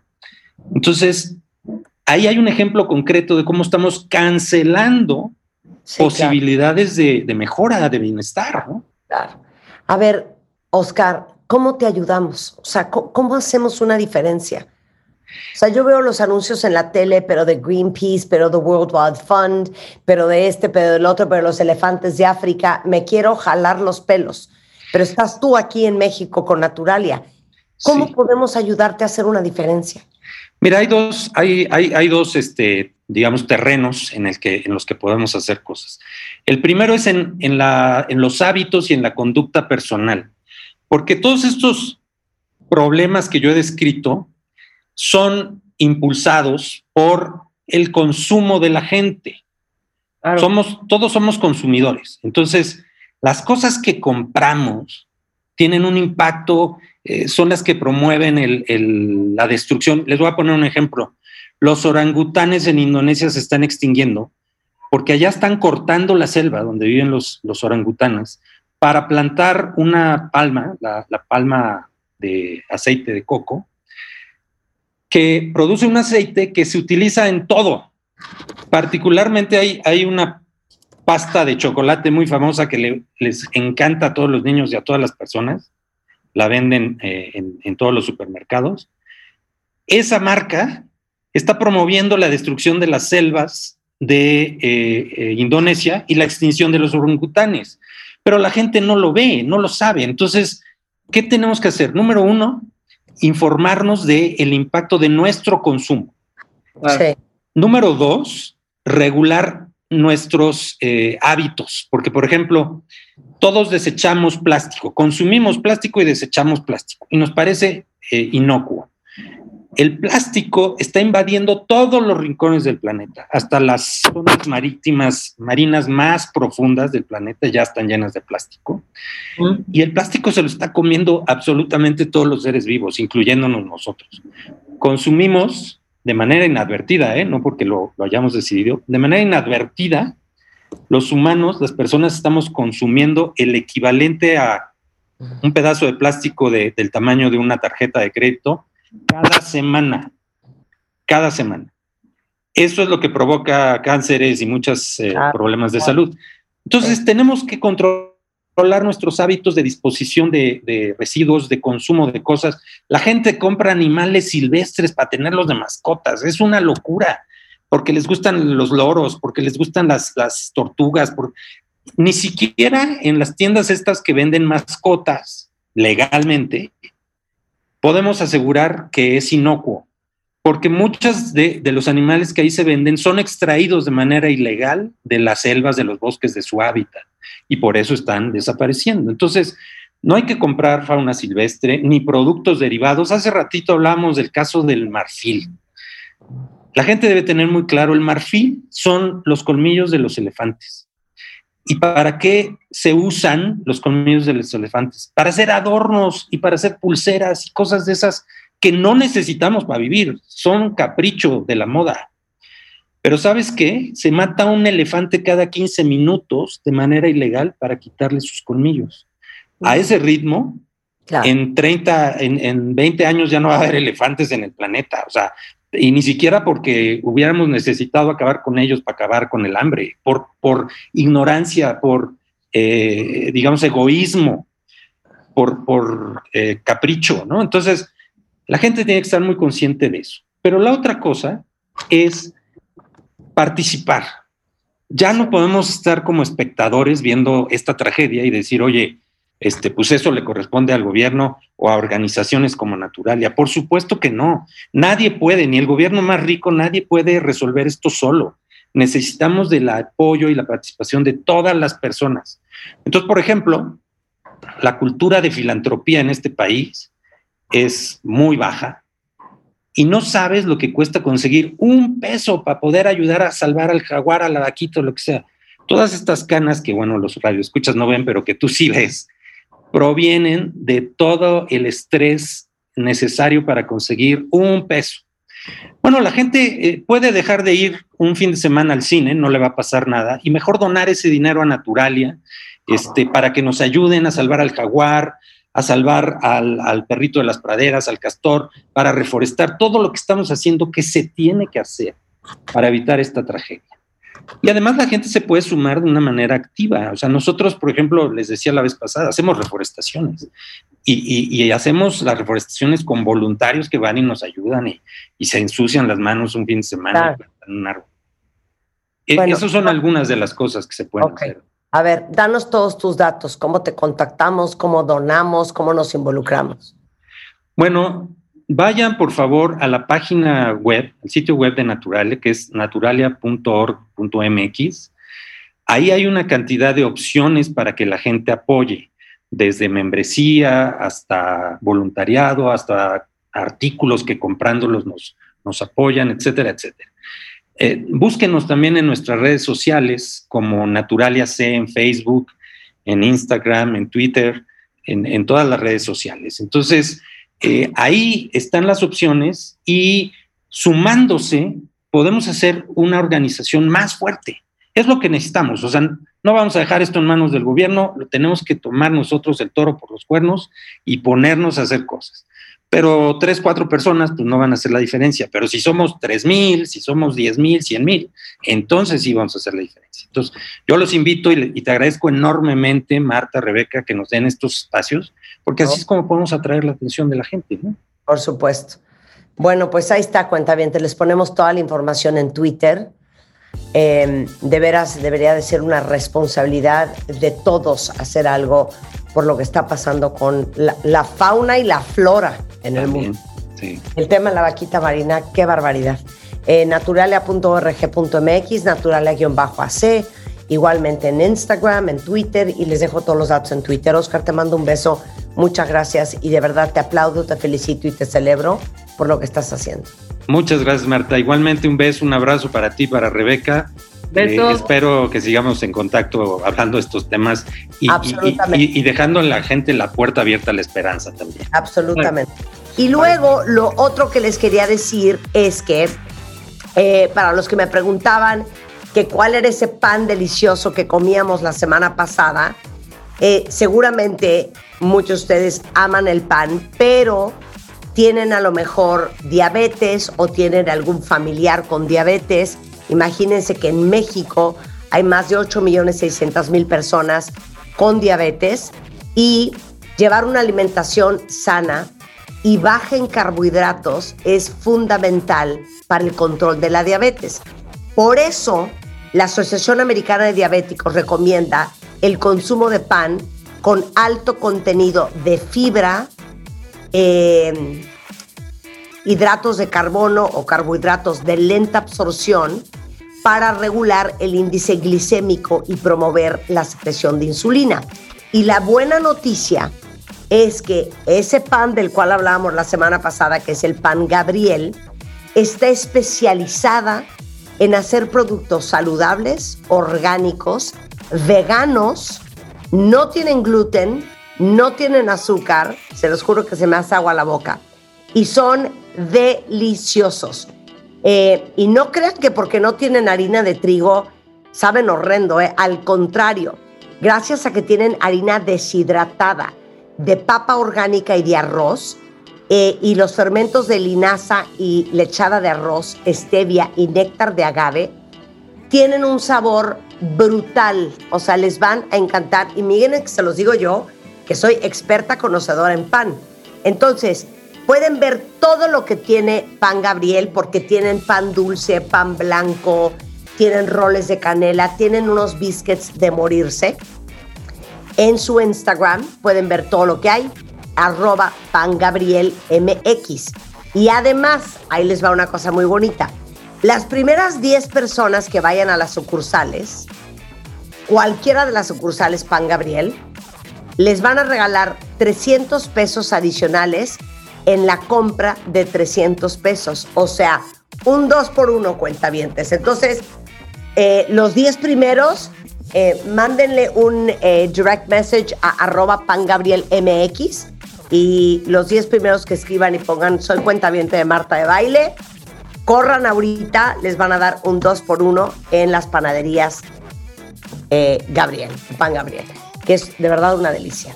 Y aparte van a comer pan sin culpa. Con esto Gracias. hacemos una pausa regresando.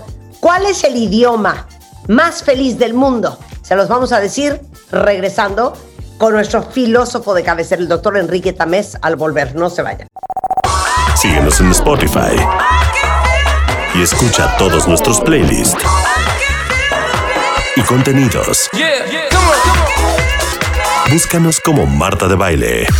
Estamos de regreso en W Radio. Ahora sí, nuestro filósofo consentido, a quien amamos y adoramos por sobre todas las cosas, dueño de la mejor barba de Monterrey, es el doctor Enrique Tamés, director de proyectos de florecimiento humano del TEC de Monterrey.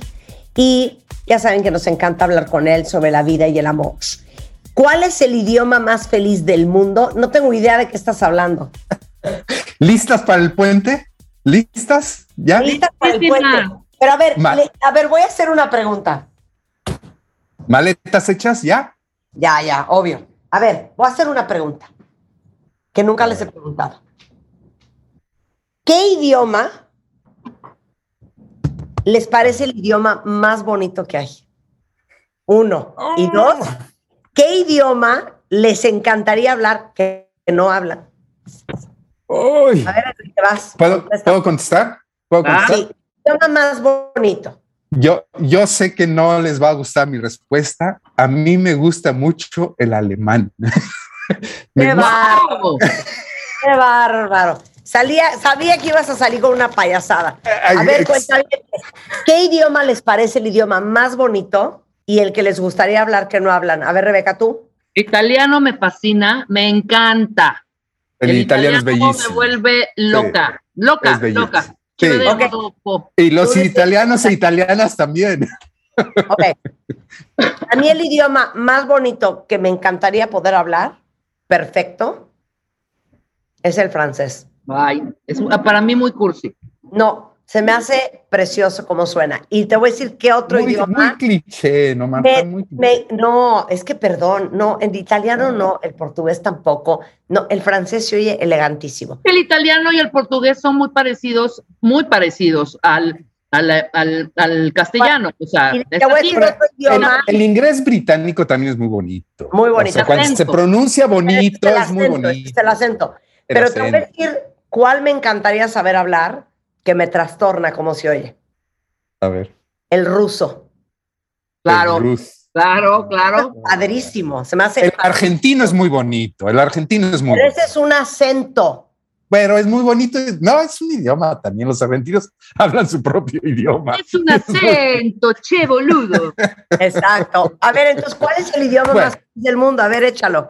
A ver, vamos, vamos, a dar una introducción. Antes de hablar de los idiomas, hay que entender el contexto de por qué Ah. podemos afirmar que los idiomas también son felices, además de la gente, además de los países. Marta, Rebeca, este año estamos celebrando el centenario, 100 años de la publicación de uno de los libros más importantes de la historia del pensamiento.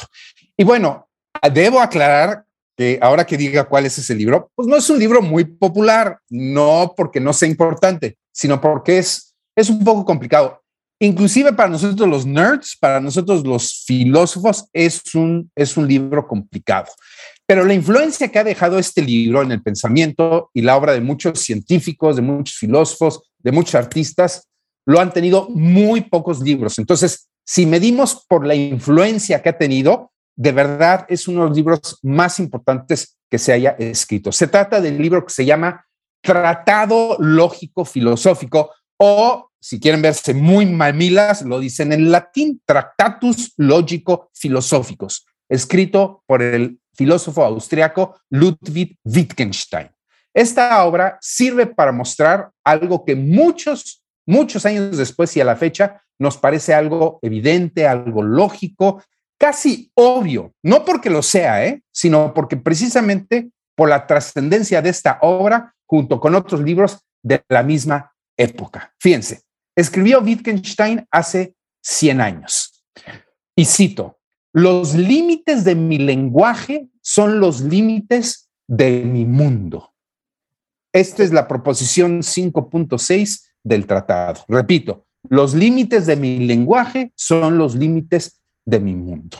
Y con ello, lo que mostraba, lo que anunciaba los tiempos por venir, era la enorme relación entre la realidad, cómo la percibo y cómo me expreso de ella. Y a final de cuentas, no resulta importante, no resultaba importante que existiera una realidad distinta a cómo yo la pensaba y a cómo yo la expresaba, cómo hablaba de ella. Hasta ese momento, en la historia del pensamiento, fíjense, hasta miles de años de existencia humana, no se hacía una diferencia tajante entre el mundo, lo que pienso del mundo y lo que expreso de lo que pienso del mundo. Se pensaba que eran cosas idénticas, como si los tres ámbitos de la realidad fueran idénticos. El mundo, repito, lo que pienso del mundo y lo que hablo de lo que pienso del mundo. A partir de Wittgenstein y de varios estudios de la misma época, comienza lo que se conoce en la filosofía, pero también en la ciencia y en el arte como el giro lingüístico. Es decir, todo análisis y comprensión del mundo, de cualquier aspecto del mundo, puede ser del mundo exterior o del mundo interior, comienza por un análisis del lenguaje. Y esto es muy, muy importante. Recordemos que en aquella misma época, hace más o menos 100 años, otro vienes, otro austriaco, bueno, no, no, no nació exactamente en Viena, pero desde los tres años vivió en Viena, quien fundara la logoterapia más importante del siglo XX, Sigmund Freud y la terapia del psicoanálisis. ¿Cuál es la, cuál es la base de las logoterapias? Que si nosotros somos capaces de nombrar y por lo tanto de dar significado a lo que nos pasa, entonces estamos en proceso de aceptación y en el caso de algunas psicoterapias, inclusive de curar. Otra vez, esto nos parece, Marta, Rebeca, algo muy obvio. Si podemos nombrar las cosas, entonces somos capaces de decir, ah, mira, esto me está pasando y por lo tanto, tal vez podemos curarnos. Bueno, hace 100 años eso no era obvio. Tuvieron que llegar gente tan importante como Freud o como Wittgenstein en decir, tenemos que sentarnos y con calma pensar que algo nos está pasando y poder tener la capacidad de nombrarlo, ponerle palabras. Y si le podemos poner palabras a lo que nos está pasando, entonces ese es el primer paso para poder aceptar que algo nos está sucediendo físicamente, emocionalmente y por lo tanto, repito, poder estar en un proceso de aceptación e inclusive a lo mejor hasta poder curarnos. Bueno, ¿a qué viene todo este, diría mi madre, sainete? Bueno, recordemos la, la frase otra vez de Wittgenstein, los límites de mi lenguaje son los límites de mi mundo. Hoy sabemos que mi lenguaje dice mucho más que palabras. ¿Estamos de acuerdo con esto? Sí. Mi lenguaje transmite mi manera de ver el mundo, pero también transmite mis valores, mi cultura, pero también transmite mis traumas, mis necesidades, también transmite mis sueños, transmite mis aspiraciones. A través del lenguaje transmito ideas, pero también emociones. Es por ello que podemos afirmar, somos las palabras que decimos, somos el lenguaje que hablamos. Y sí, hay estudios que muestran que por la manera que usamos el idioma y la cantidad de adjetivos que utilizamos y su frecuencia, pues hay idiomas más felices que otros y hay idiomas más tristes que otros. Claro. Así que hoy en día no solo hablamos de personas felices o de países felices, sino también de idiomas felices. Ok, me gusta. Ibas a decir algo, Marta. No, no, no, te escucho. Yo estoy muy Ok. atenta a mi clase. Ok, entonces, antes de pasar a la idioma, a, a la, perdón, a la lista de los idiomas felices, una última y muy importante consideración histórica. Fíjense, para tener el panorama completo. También hace 100 años, poco más, se publica una novela de una escritora inglesa que se llama Eleanor Porter, llamada Poliana. así se llamaba la novela. Y en realidad así se llamaba La Niña, que es la protagonista de esta novela, en donde ella acostumbraba a ver el lado positivo de todas las cosas. Era una niña muy optimista. Hoy en día diríamos que se sacó, ¿te acuerdas, Marta? La lotería cortical, ¿no? Es decir, que produce muchas happy hormones con muy poco esfuerzo. Pues bien, a partir de esa novela se desarrolló una teoría, que es precisamente la teoría poliana. Que no confundir, por favor, con un juego que se llama igual, se escribe diferente, pero se pronuncia igual, poliana, que es un juego de azar y de estrategia que se, jue- que se juega en México desde hace algunos años. Por cierto, se juega en las penitenciarías en México. Esta teoría dice, la teoría de la poliana, demuestra algo muy interesante, y es que los seres humanos tendemos a recordar los sucesos de manera más positiva a como en realidad sucedieron. Pasa algo y pasa el tiempo y yo lo recuerdo. Y normalmente, Marta, Rebeca, lo que yo me acuerdo de lo que pasó es más positivo que lo que en realidad sucedió. Es decir, lo pienso de mejor manera. Seguro les ha pasado que al escuchar alguna amistad, describir un evento al que ustedes mismos estuvieron, y muchas veces la descripción de ese evento a terceras personas resulta mucho mejor o más feliz o más aventurado o más sabroso. En fin, lo que pasa es que se está aplicando la teoría poliana. Las personas normalmente tendemos a recordar de manera mucho más positiva lo que está pasando en el pasado. Y esto es muy evidente cuando estamos escuchando a otras personas describir esos eventos. ¿Estamos de acuerdo? ¿De acuerdo? Claro. Bueno, entonces, una vez entendiendo que nosotros somos nuestro lenguaje y una vez que también entendemos que solemos mejorar el recuerdo y la descripción de lo que vivimos, entonces podemos entender que al decir que hay idiomas más felices que otros, en realidad estamos diciendo que hay gente que habla esos idiomas que son más felices que otros. ¿Y cómo lo sabemos? Pues hoy en día con las redes sociales, con herramientas de Big Data, que son algoritmos, que son computadoras, inteligencia artificial, que miden la repetición de ciertas palabras en las redes, podemos medir el estado de ánimo de las personas que las escriben. Es decir, a través de la medición de estas redes sociales, de lo que las personas dicen en estas redes sociales, podemos saber cuál es el estado de ánimo de las personas. Por ejemplo, a través de Big Data, cuando pasa un acontecimiento terrible, por ejemplo, eh, algún acto terrorista en algún país, aplicamos estas herramientas y vemos cómo baja el ánimo de la gente en cierto país o en cierto lugar. Entonces, hoy en día sabemos que a través de la aplicación de estas herramientas de Big Data podemos definir cuál es el estado de ánimo de la gente. Bueno, ahora sí, ¿cuáles son los idiomas más felices? Pues hay un estudio de la Universidad de Vermont que midió lo que se llama el sesgo de positividad de 10 idiomas, que son los 10 idiomas más importantes, los que más se hablan. Vamos a una pausa antes de hacer los 10 idiomas. Hagamos la pausa y hacemos Es la lista correcto. Regresando del corte con el doctor Enrique Tamés. No se vaya. Estamos donde estés. Síguenos en Instagram como Marta de Baile. No te pierdas lo mejor de Marta de Baile, dentro y fuera de la cabina. Marta de Baile. Everywhere.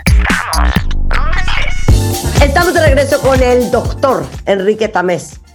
No les va a curar el dolor de estómago, pero sí les puede ayudar con una perspectiva de vida, porque es doctor en filosofía. Y estamos Soy hablando, doctor de los que no cura.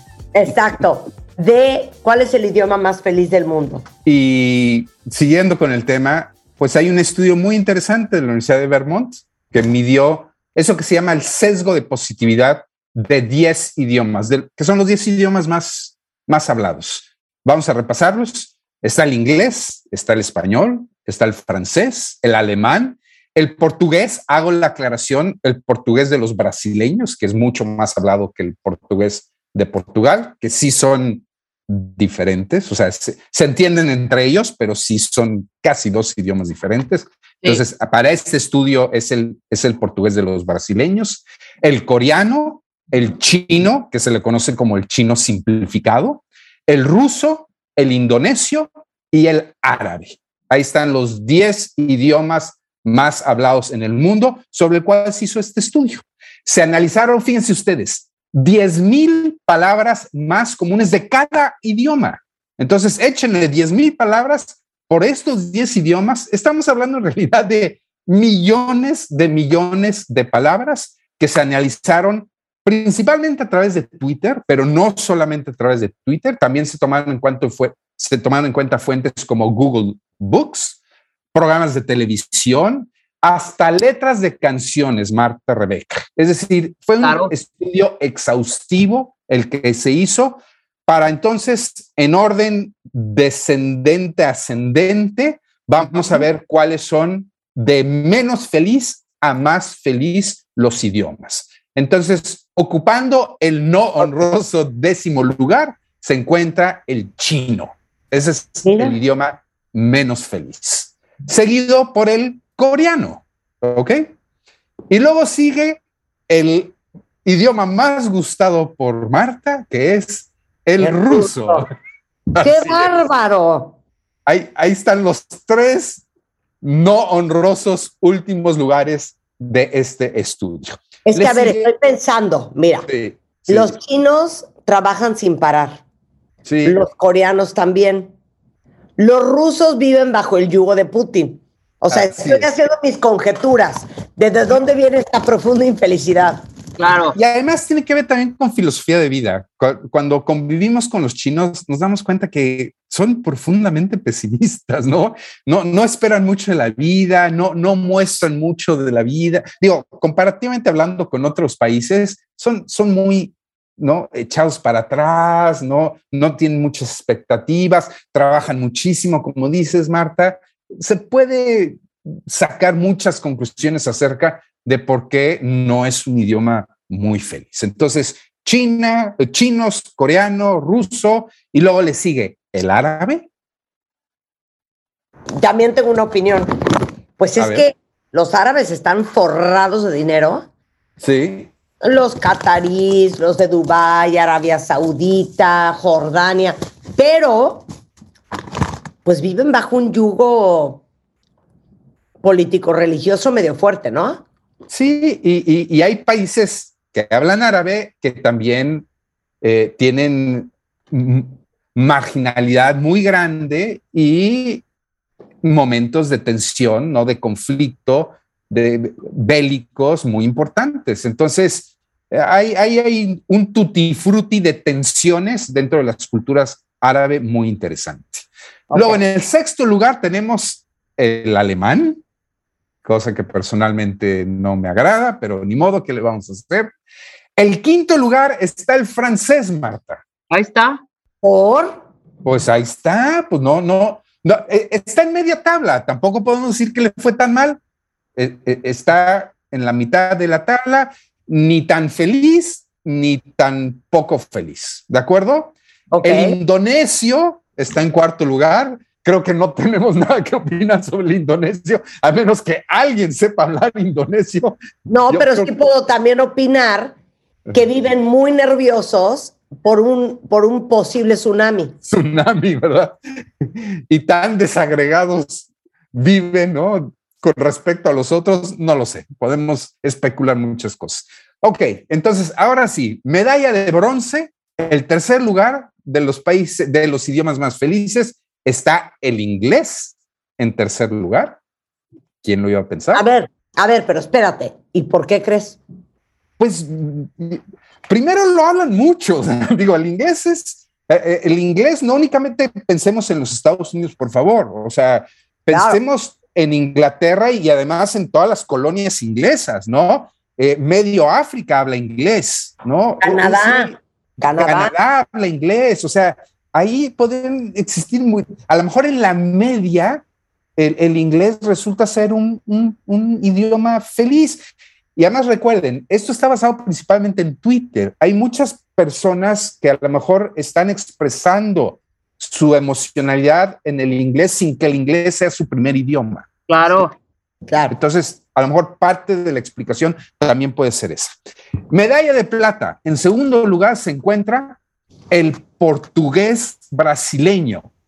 No, el de Portugal. Claro, pues es que se la viven en el pepe. Entendido, ¿verdad?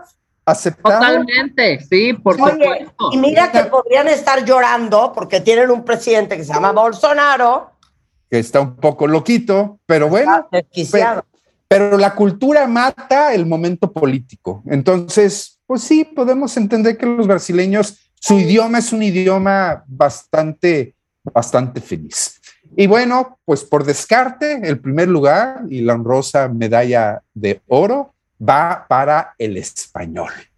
El español es el idioma más feliz del mundo y hay que decirlo, en la muestra, pues sabemos que México es el, es el país que más aporta a esta muestra, pues porque somos el país más poblado de hablano Habla hispana. parlantes que existe, no únicamente contando a los ciento veintitantos millones que vivimos aquí, sino pues agreguen a los treinta y tantos millones que hay en Estados Unidos.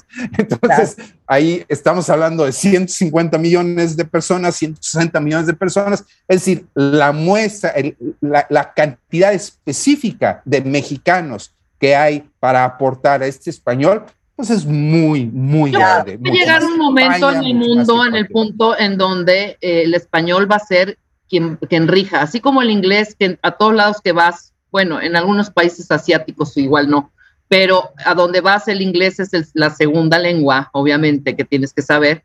Creo que el español puede ser ahora quien agarre un poco más de cancha y todo esto. Me encantó, ¿no vieron la entrevista de Victoria Alonso, la directora de Marvel Studios, eh, una argentina divertidísima, estando en una entrevista con todos los medios sobre eh, estos cómics y sobre las nuevas películas que va a hacer, Hombre, está con Salma Hayek platicando y Salma le dice, oye, pero estás hablando todo en inglés, nadie de aquí, perdón, todo en español, nadie de aquí habla español. Pues me vale que aprendan todos. Y se aventó todo el choro, todo absoluto en español. Y tuvieron que traducirlo a todos los medios al inglés para que le entendieran. Pero me encantó, ¿eh? También esa parte. Hay que defender el idioma, ¿cómo no? 100%. Gracias por tu intervención, Rebeca. Siempre, siempre tan Tan, valiosa. tan puntual. Tan puntual. Muy bien, vamos Es a las que- conclusiones. Es que los mexicanos, la verdad, sea lo que sea, somos bien, man que sea, somos bien chorcheros. Y bien dicharacheros, Marta, más que otra Somos cosa, bien Enrique. chorcheros. Eso está muy bonito. Qué divertido estudio, Enrique. Muchísimas gracias. El hedonómetro es, el- es la palabra que se utiliza, es el concepto utilizado hoy en día para entender qué tanto un idioma tiene un sesgo positivo. Y el español tiene el lugar más alto en este hedonómetro. Pero Ah. recordemos, todos los idiomas tienen un sesgo, porque Ah, los seres claro. humanos lo tenemos, un sesgo positivo. En. México, y con esto cerramos, el INEGI está haciendo mediciones del estado de ánimo de los mexicanos a través de Twitter. Desde 2016, fíjense a la fecha, si ya llevamos cinco años de mediciones en donde si se meten a la página del INEGI podrán ver los resultados de una operación muy simple, que es comparar tweets positivos contra tweets negativos. Es interesante ver el comparativo entre estados, porque sí hay diferencias importantes. Tal vez en otro programa, Marta Rebeca, podemos analizar los resultados, pero Sí. como probadita, déjenme decirles, en este momento, los estados con más tweets negativos son Sonora, Sinaloa y Tabasco. Y los estados con los tweets más positivos son las dos Baja Californias. Nayarit, Morelos y Quintana Roo. Wow. Entonces, si quieren, en otro Sí, momento lo analicemos, comentamos. porque tendrá que ver 100%. también con algún contexto político y social también que estemos viviendo, seguramente, ¿eh? No lo Seguramente. sé, me estoy adelantando, pero bueno, ya nos los explicarás. Así Más es. que nada. Más que nada. Enrique, te amamos. Nos encanta oírte hablar y aprender No, y de me encanta estar aquí con ustedes en Y, el programa. y Muchísimas dichosos a gracias. todos eh, aquellos estudiantes del TEC de Monterrey que tienen al doctor Enrique Tamés como maestro. Es Enrique Muchas Tamés Twitter. Te mandamos un beso, querido. Muchas gracias. Igualmente, gracias. Buen fin de semana, buen puente. Absolutamente. Bueno, ¿quieren que les dé yo una felicidad? Una dulce Eh, felicidad. Una gran felicidad. Bueno, ya saben que ahora que estamos en otoño, unos moqueando, unos con alergias, el aire se vuelve más seco, el sol se siente más agresivo, eh, la piel, que es el órgano más grande, más expuesto, es importante cuidarla. Y obviamente a través de la contaminación y los rayos del sol, los cambios de, esta- de estación, pues pierde vitalidad y se van apagando y se va apagando pues la lozanía de la piel. Les he platicado mucho del glutatión, que es un antioxidante poderosísimo, el más importante de nuestro cuerpo, pero como a partir de los 20 años de edad la producción natural de glutatión en nuestro cuerpo se reduce, pues también se reduce la capacidad de neutralizar el estrés oxidativo. Entonces, ¿qué pasa? Empezamos a ver signos de envejecimiento en la piel, ya no es la misma que antes, y eso es porque nos estamos oxidando. Entonces, para evitar la oxidación, les he recomendado mucho el glutadose, que es un suplemento líquido que les va a ayudar a que la piel se les vea mucho más joven, que se vea lozana, que tenga brillo. Y ya saben que el glutadose tiene glutatión, acerola, tiene zinc, son unas ampolletitas divinas que saben a cítricos, no tienen azúcar, no tienen lactosa, no tienen gluten y las venden en eh, glutadose.mx si quieren o en Farmacia San Pablo, las venden en Amazon, el Walmart, tanto en las tiendas como online o como les digo directamente en gluta- glutadose.mx. Déjenme les cuento que hay una investigación que hizo The Journal of Environmental Psychology que indica que decorar nuestra casa o oficina de Navidad, aunque ustedes no lo crean, claro que ayuda a disminuir el estrés y la ansiedad y obviamente da felicidad. Entonces, básicamente, los que se adelantan con la decoración navideña, literal, van a pasar más tiempo más feliz. Y saben qué, como en W Radio, si ponen villancicos de fondos, aún más. Y déjenme decirles que eh, las películas favoritas desde Christmas Melody, eh, con la talentosísima Mar- Mariah Carey, divina. Hay miles de películas de Navidad ahora que entra la película navideña y todas están en Lifetime.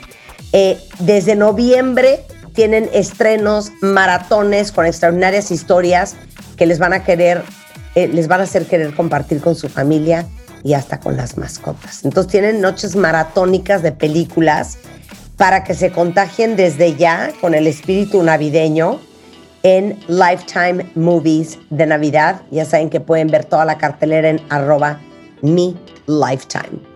Y luego, hablando de felicidad, ya saben que el chocolate da harta felicidad, eh, pero muchos están preocupados porque, ay, Dios mío, qué barbaridad, y el azúcar y la grasa. Eh, Picar tiene unos chocolates que se llaman mini snacks, Uy. que son una delicia porque no tienen azúcar, no tienen gluten, son ricos en proteínas, minerales y antioxidantes.